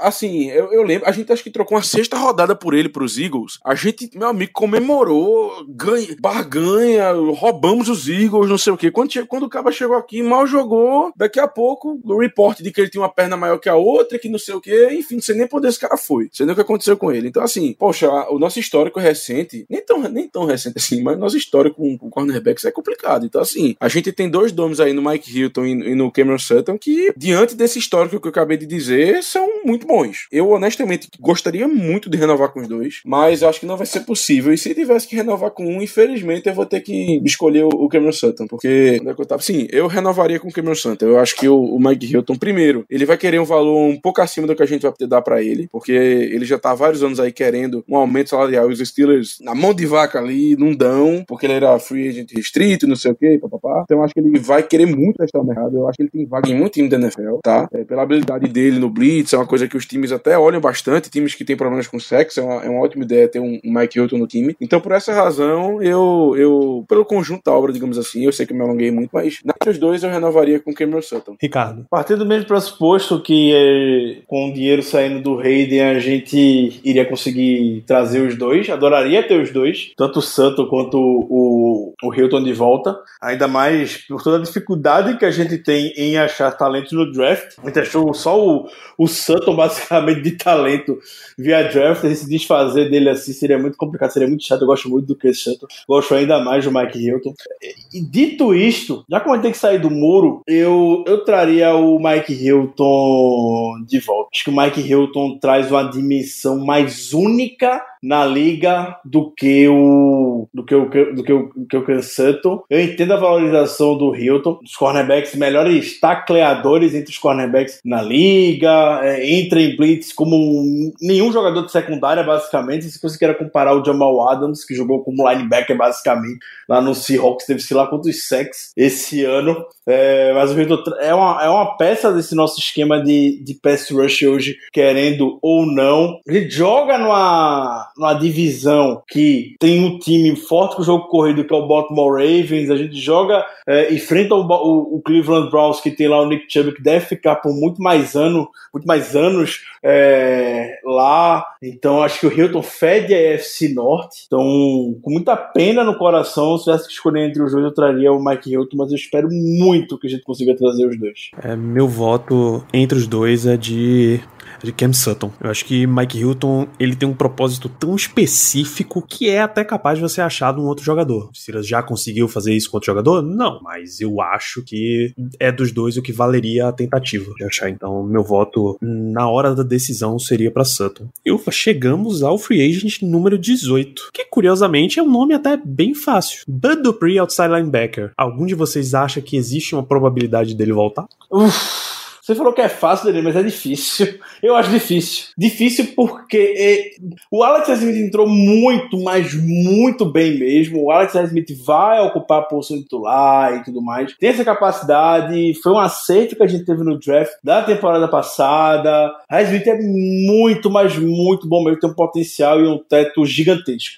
É, mas ao mesmo tempo, pode soar duro o que eu vou falar, mas o, o, negócio na NFL é duro, o negócio na NFL é, é complicado. O Dupree vinha caminhando para um contrato de 20 milhões na temporada, talvez, 18 milhões inimaginável para a gente poder pagar. Menor condição de a gente pagar isso pro Dupree. Mas ele se machucou. Infelizmente o Dupree se machucou, perdeu a temporada e só deve ficar pronto provavelmente na véspera da temporada 2021 da NFL negócio cru e frio. Do PRI perdeu valor de mercado. Todo mundo concorda com isso? Você concorda, Danilo? Sim. Do PRI perdeu, Sim. perdeu valor de mercado. Posso até te dar um, um leve parâmetro aqui. Pelo Spot Track, ele tá avaliado em 12, 18,2 milhões anual.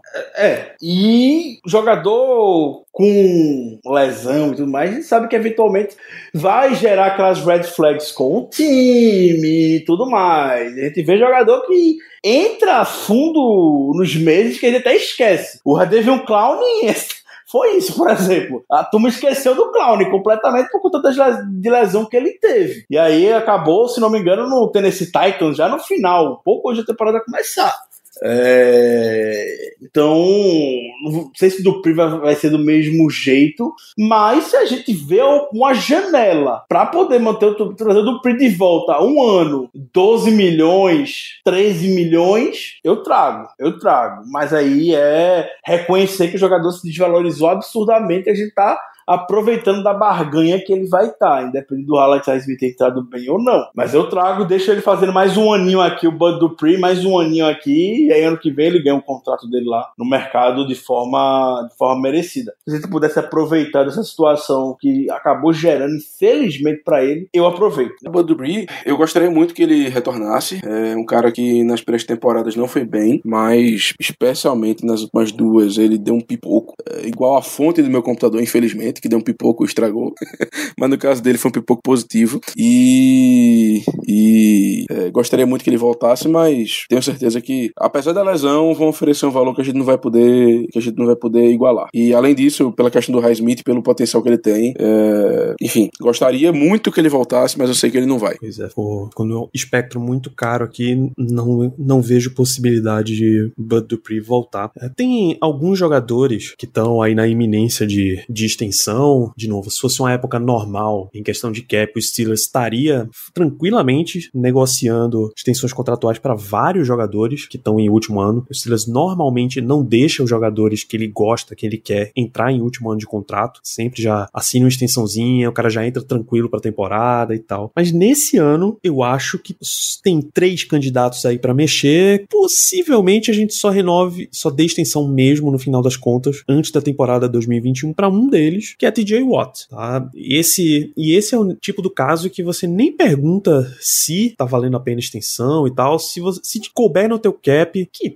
vai caber no cap, tem tanto free agent para 2022, 23 e 24 que tá tranquilíssimo. Você pode pagar a TJ Watt a extensão em valor de mercado, e quando eu digo valor de mercado, quer dizer o maior da posição no momento, deixa ele ficar brigando ali com o Joey Bolsa, com o Miles Garrett de todo ano, quem é que assina o maior contrato, vai na fé Não acho que isso vai acontecer é, de cara, antes de abrir a free agency. É o tipo de. O Steelers tem muita coisa para resolver antes da free agency, tá? É o único cara que eu vejo que o Steelers realmente vai entrar tranquilo. Qualquer outra renovação aqui, extensão no caso, De Castro, Nelson, né, que são jogadores-chave que estão em último ano de contrato, são do tipo que o Steelers provavelmente assinaria antes para abrir um espaço de cap. TJ Watt ainda tá em contrato de calor, então tá super fácil manter o contrato dele aí, você nem questiona, deixa para assinar lá para agosto, julho, agosto, quando as coisas estiverem mais tranquilas pro lado do front office. Passamos por mais de duas dúzias de nomes aqui. Tudo isso é para você, amigo ouvinte, notar que o Steelers tem uma off-season pesada para resolver. E tudo isso aqui a gente nem conta com o draft, não conta com qualquer contratação de free agent. O Steelers gosta do daqueles free agents é, mais jovens, assim, antes dos 30 anos de idade. Até esses caras, assim, tá meio difícil de contratar. Quando eu, eu abro a lista de free agents e eu gosto de ficar olhando aqueles jogadores recém-saídos de contrato de calouro, sabe? Ali nos seus 25, 26 anos, que não é uma, não é uma estrela da liga, porque se fosse, tinha renovado. Cara que você vê que ainda dá para extrair coisas, mas nem esses caras vai rolar muita coisa que não, porque não tem a menor condição, não tem espaço em salário ainda para ver o que, é que dá para fazer. Então, a gente conta que o Steelers vai abrir espaço salarial, vai fazer a magia aí. Se o Macan não for contratado como general manager em 2022, é porque Steelers deu ruim mesmo, deu muito ruim mesmo, porque vai ter que fazer muita magia para resolver isso daqui. Então, vamos fechando o programa, vamos para as considerações finais dos meus colegas de episódio. Germano Coutinho, muito obrigado por essa maratona, meu. Danilo, você é muito sucinto. É um dos programas que eu mais gosto de fazer. Só perde para talvez o do draft. É, ter, teremos muitas escolhas difíceis para fazer nessa, nessa, nesses, nessas próximas semanas. Alguns cortes, algumas, algumas reestruturações, algumas extensões. E eu vou pedir a Deus que Tomlin e companhia tomem as decisões corretas, porque realmente vai ser um ano desafiador, não só pra gente, como para toda a liga. Vai ter muito veterano aí sendo cortado. Então, ficam aí minhas considerações finais e um grande abraço para todo mundo. Ricardo Rezende, muito boa noite, muito obrigado por mais um programa, muito obrigado por mais uma temporada de Black Yellow Brasil, né? Pois é, esse programa, como o Germano falou, geralmente, até em outras temporadas a gente consegue incluir talvez alguns nomes de free agents, talvez já começar a confabular um pouco o draft, mas diante do volume de decisões que a gente tem para tomar num roster, iria ficar um programa gigantesco. ia ficar um programa homérico, um programa longo. Esse já está sendo o programa mais longo da temporada. A gente já tinha plena consciência que seria de fato o mais longo e agradecemos a todos vocês que chegaram até aqui com a gente por hoje. É, a gente volta a qualquer, a qualquer momento trazer algum tipo de notícia um pouco mais urgente que vale o comentário no, no terrão, é, mas o Black Yellow Brasil em si vai para aquele bom e velho recesso. A gente merece descanso, descanso também depois da temporada maluca como foi, como foi essa. É, e que a gente volta quando lá para março, pouco antes do antes do draft, com certeza, né? A gente volta para poder conversar, falar sobre os prospects, acho que lá para março, não é isso? É isso, aproximadamente primeira, segunda semana de março, na verdade. A free agency abre ali pelo dia 17, então a gente volta pouco antes disso para ver o que é que o Steelers já fez e aí ver o que é que tem para fazer ainda. Perfeito, perfeito. Aproveitem o, aproveitem o Super Bowl, aproveitem as próximas é, esse período de draft, o draft está oficialmente aberto. A gente vai seguir no Twitter normalmente, nas redes sociais ativos. Só não vai ter realmente episódio de Black Yellow Brasil. Agradecer os amigos de mesa pela sempre ótima companhia de todos, sempre bom estar com vocês. Agradecer os amigos ouvintes por mais uma, mais uma temporada e é isso. Seguimos juntos. Até a próxima. Seguimos juntos. Aproveitem esse período em que a gente vai ficar de férias e vão assistindo aí esse monte de tape, de, esse monte de jogo de prospecto de draft que eu sei que vocês estão loucos para assistir. Desde semana 1, já tem gente perguntando de draft, Ricardo. Time 11 e 0, a gente já recebia a pergunta: Pô, qual é a maior necessidade do draft do ano que vem? Não, calma, bicho, calma. Chegou o momento Você agora. não é o Daniel Jeremiah. Chegou o momento agora, né? É, porra, agora é hora. Mergulha, assim. Você avisa pra sua família que você tá entrando na caverna e, porra, só sai em dois meses. Aproveita que você tá em isolamento mesmo, eu espero que você esteja em isolamento, e se dedica de corpo e alma. Ao, liberte o scout que tem dentro de você. Porque agora é a hora de ficar vendo um monte de cara de draft, ficar comparando notas, ficar ficar olhando medição dos caras no, no Senior Bowl. Tem até jogador que recusou fazer medição no Senior Bowl, disse que vai fazer só no Pro Day, acho que foi Devonta Smith de Alabama. Então, Tá comendo, mergulha. tá comendo, tá comendo o menino. É, mergulha aí, aproveita tudo isso. Infelizmente a gente não vai ter combine, só todas as reuniões e qualquer outra coisa vão ser virtuais. Você não pode nem levar jogador nas instalações enquanto estiver rolando a crise do Covid. Então fica super tranquilo. O que tiver de notícia a gente atualiza você pelas redes sociais, tá? O Instagram e o Twitter, arroba BlackYellowBR. E nos vemos em março. Esperamos que com todos esses problemas resolvidos, já saibamos a base do time de 2021, mas a base do time 2021 do Black Yellow Brasil você já conhece, é essa que tá trabalhando com você. Voltamos, vamos para as férias. Grandíssimo abraço a todos.